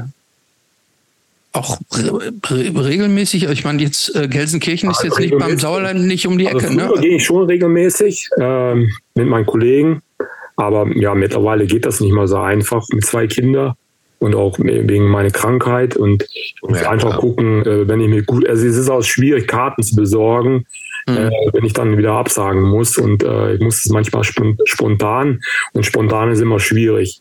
Mhm. Ist ja auch teuer, ne? Ja, ist auch teuer. Und ja, ich versuche schon einmal die Saison, das wäre immer, es ist immer ein Highlight mit meinem Sohn auf Schalke zu gehen. Mhm. Wenn sie gewinnen, meinst du?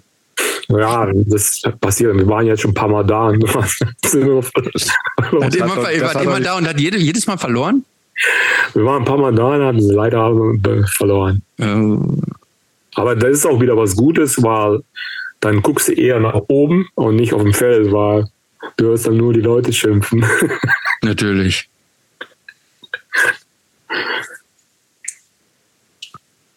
ähm, Gut. Ich würde tatsächlich aber auch heute nochmal, äh, ich, ich rede ja, wissen wir ja auch, ne, immer gerne über das Essen. Du hast jetzt schon gesagt, es gibt äh, ein paar Sachen, kannst du nicht mehr essen. Ne? Da warst du ähm, weg. Ne? Das, ähm, was, das hast du das erst mitgekriegt, was er da erzählt hat? Grapefruit und Lakritz. Ja. Und Tierprodukte nicht mehr? Also so ein schöner, genau, schöner Grapefruit-Lakritz-Salat geht nicht mehr. Ja, aber jetzt wo so, also das ist ja äh, ganz, ist ganz neu, ne? Das ist ganz neu, dass sozusagen äh, diese Sachen rausfallen seit der seit der OP, ne? Genau. Und gibt es jetzt irgendwas, wo du sagst, äh, äh, also eine erste Frage, fällt dir das schwer auf so auch so tierische Produkte, wenn das vorher für dich ein Thema Nein. war? Ist das Nein. eine große Umstellung für dich? Nein. Okay. Und wenn ich jetzt mit allem, was du jetzt sozusagen essen darfst, was wäre, was würdest du dir äh, wünschen, was für dich gekocht oder gebacken oder wie auch immer auf dem Tisch steht? Jetzt, mal, jetzt wollen wir jetzt mal was sagen. Ich, ich befürchte, da kommt jetzt der, der Rico, der ist so ein bescheidener was Typ, der so, so, ich glaube, der sagt jetzt irgendwie, ach, jetzt irgendwie warmer Kartoffelbrei und äh, Kartoffelbrei und, und, und Erbs, Erbsen mit Möhrchen und so, das ja, reicht Straßen, ihm. Straßenfood, also Streetfood aus Kenia, das fehlt mir sehr. Und es gibt teilweise echt. Was, was gibt's denn da? Aber was gibt's denn da? Das, wie, kann man das machen? Also können, kann unser Arzt das auch machen oder fehlen uns hier für die Zutaten? Nee, nee, also es ist auch, es gibt ein paar vegane Gerichte, die sind sehr lecker. Also Chapati, okay. Chapati mit Lentils, sehr lecker. Okay. Hast du die Rezepte? Ja. ja die, die musst du uns mal geben, dann können wir die, post, äh, die posten. Meine Frau, ja klar, meine Frau kocht das regelmäßig. Mittlerweile kann ich es auch selber kochen, aber das ist schon äh, sehr lecker. Okay. okay. Aber ist das leckerer als äh, Frikandeln mit der Frittesauce? Oh, das ist eine sehr schwierige Frage. Da, da muss ich leider äh, schon die Frikandelle an die Das fehlt mir schon. Aber nur, aber. Aber es gibt schon Frikandellen, die sind vegan, sehr gut. Und Jetzt du weißt wenigstens, was drin ist. Also weißt du bei Frikandellen nicht. Nein. Ich wollte nur, oder, oder, ähm, ähm, was gibt's noch für tolles ähm, holländisches Essen? Pindakas natürlich. Ja, Pindakas ist schon sehr, ja, Erdnusssoße ist schon sehr, sehr lecker. Ja, sehr gut. Ne? Fla? Würde ich auch. Fla ist auch lecker, ja. Ja. Was gibt's noch für tolles holländisches Essen? Ja, holländische Küche ist nicht so. Doch, komm, jetzt red nicht wieder so schlecht. Nee, die ist, nee, die ist, das ist, meine ich ja, von kulinarisch ist das schwierig.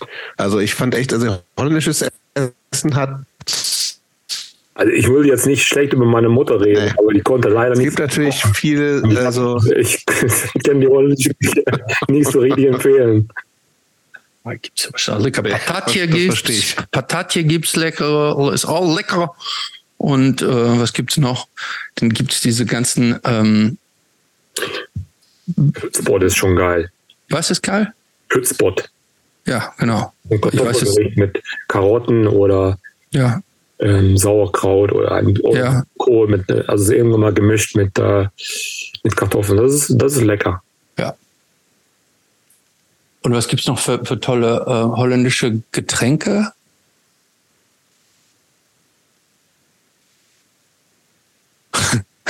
Nix. Nix. Na gut. Das ist kein gutes Bier. Ja. Nix. Das Einzige, was ich äh, gerne getrunken habe früher, ist Schokomel. Ja, Schokomel. Aber Schokomel gibt es mittlerweile auch vegan. Der Plant-Base ist nicht schlecht. Es ist leider nur ein bisschen zu viel Zucker drin. Mm, die sind oft, ja, es wird oft zu süß und Zeug. Mhm. Ähm, genau. Ich würde auch, bevor, bevor wir vielleicht zur letzten Frage kommen, ich würde auch Rico. Diese, auch Oatly, diese von Oatly, diese Schokodrink, der ist ja. geil. Okay. Ähm, aber bevor wir Rico vielleicht die letzte Frage stellen, ich, ich mich würde noch mal interessieren, auch, auch eine Standardfrage. Hast du dir irgendwann mal in deinem Leben sowas richtig teures, sinnloses gekauft? Du sagst, das will ich unbedingt haben. Eigentlich ist es Quatsch. Aber ich wollte es trotzdem haben und habe mir das mal sozusagen hat er nicht. gegönnt. Hat er nicht. Hat er nicht. Nee, hat er nicht. Glaube ich auch nicht. Also ich meine, Das wäre auch eine Platte für 500 Euro oder sowas. Mir hatte ich mal eine Platte gekauft, die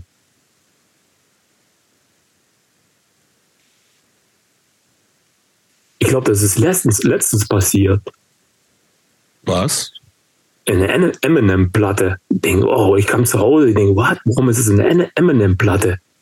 Die, die letzte Eminem-Platte, die sieht aus wie die Beastie Boys License to Ill. Ich wollte unbedingt die License to Ill auf Vinyl haben.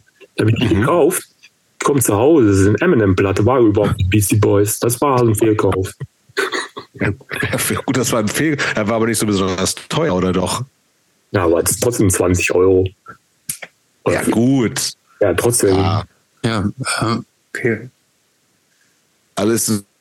Das ich weiß nicht, ob das die letzte Eminem ist. Die sieht, der hat auf jeden Fall das genauso wie die Beastie Boys. Ich habe irgendwie, weiß ich nicht. Hm. Da ist dieses Flugzeug drauf. Ja, Kamikaze heißt die. Ja, ja. Mhm. Und dieses Beastie Boys, die License to Ill ist das, oder? Ja. ja. Dieses Cover sieht ähnlich, ähnlich aus. Genau. Gut, Aber sonst so Elektrogeräte oder irgendwas anderes? Nein. Du hast auch nicht den Ferrari vergessen? Oh. Ich hatte noch nie ein richtiges Auto. Das habe ich jetzt nicht anders erwartet, dass du, dass du so ein äh, äh, bescheidener Typ bist, der ähm, tust du dir selber eigentlich irgendwas Gutes? Ja, ich auch.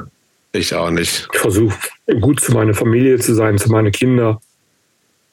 Das ist das Wichtigste. Ja. Letzte Frage, oder? Jobst? Oder quetschen wir uns jetzt noch irgendeine andere Frage, Frage. dazwischen noch so mach raus? Ähm, nee, nee, nee, mach letzte, nein, letzte Frage. Ja, mach ich jetzt ja.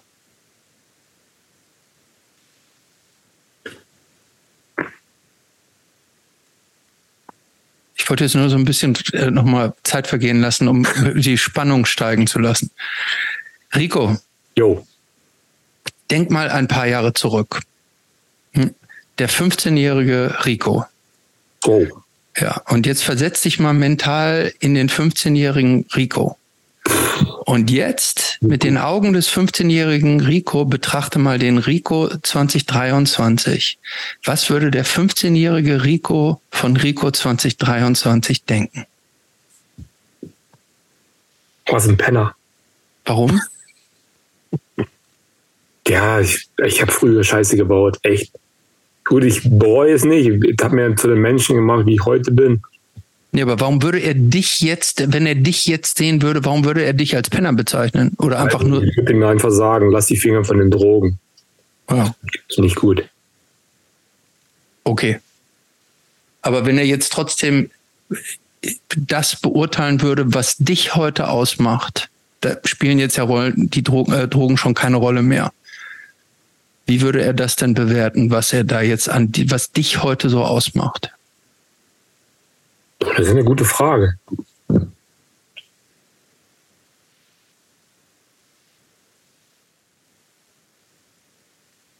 Die ist echt schwierig zu beantworten. Ja, deshalb stellen wir sie als letztes.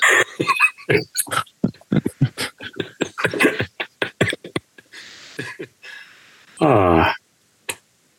Du kannst ja sagen, der hätte mich gut gefunden. Ich gebe dir jetzt mal, ich gebe ein paar Gedankenansätze. Der hätte mich scheiße gefunden. Der, der hätte gedacht, der wäre beeindruckt. Der wäre beeindruckt. Was ist denn aus dem geworden? Wie kommt das denn, dass die Niere auf einmal kaputt ist? Ach so. Ja, so. Oder wow, also, was der alles auf die Beine was gestellt hat. Was der alles auf die Beine gestellt hat. Foundation. Boah, was er für eine tolle Frau hat. So, was wird der denken, wenn er dich sehen würde? Heutzutage mit deinem Leben. Wie hat, wie kommt es denn, dass der ins Sauerland so alles nix, Bei dem würde wäre nur so ein Bzzz, Du bist also, abgebogen. Warum bist du nicht hier geblieben? Der hätte das nicht gut gefunden, wie, wie, wie, dein Leben jetzt. Ich weiß es nicht. Du weißt es nicht.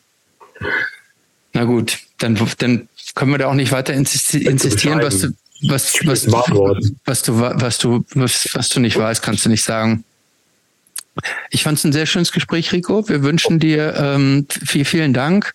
Danke. Äh, wir äh, wünschen dir, dass das gesundheitlich alles jetzt aufwärts geht, stabil bleibt dass du immer schön morgens um neun und abends um neun deine Medikamente nimmst. Und drei Liter am Tag trinken. Wasser. Was? Wie viel drei Liter am Tag trinken musst du? Mhm. Das wussten wir noch gar nicht, ja. ja Aber das soll man ja sowieso. Muss ein guter Flow haben. Mhm. Ja. Bleib so, wie du bist, ne? Viele gute Projekte. Ich glaube, die, die Welt braucht mehr so Leute, die sich dafür einsetzen, dass die Welt besser wird.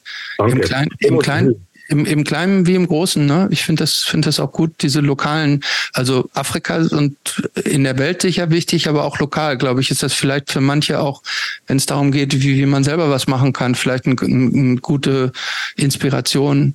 Gerade wie du auch sagtest, irgendwie, wenn der Herbst und der Winter kommt und so bei der lokalen Obdachlosenhilfe und was es da alles gibt, ähm, da hat, glaube ich, auch jeder an seinem Ort, an dem er lebt, äh, irgendwelche Möglichkeiten, wenn, wenn er Zeit und Kapazitäten hat, sich irgendwie einzubringen. Und ähm, der, eure äh, Webseite, die werden wir sicherlich nochmal posten, da kann man euch auch spenden. Ne? Geld, könnt, Geld kann jede gemeinnützige ähm, Verein immer gebrauchen. Jobs, willst du auch noch was sagen oder nee? Ich, nee, ich wollte Danke sagen. Gut ist schon, Internet ist wieder schwierig hier. Aber danke fürs Gespräch und für die Einblicke und äh, danke auch. Fand es auch cool. Ja, danke.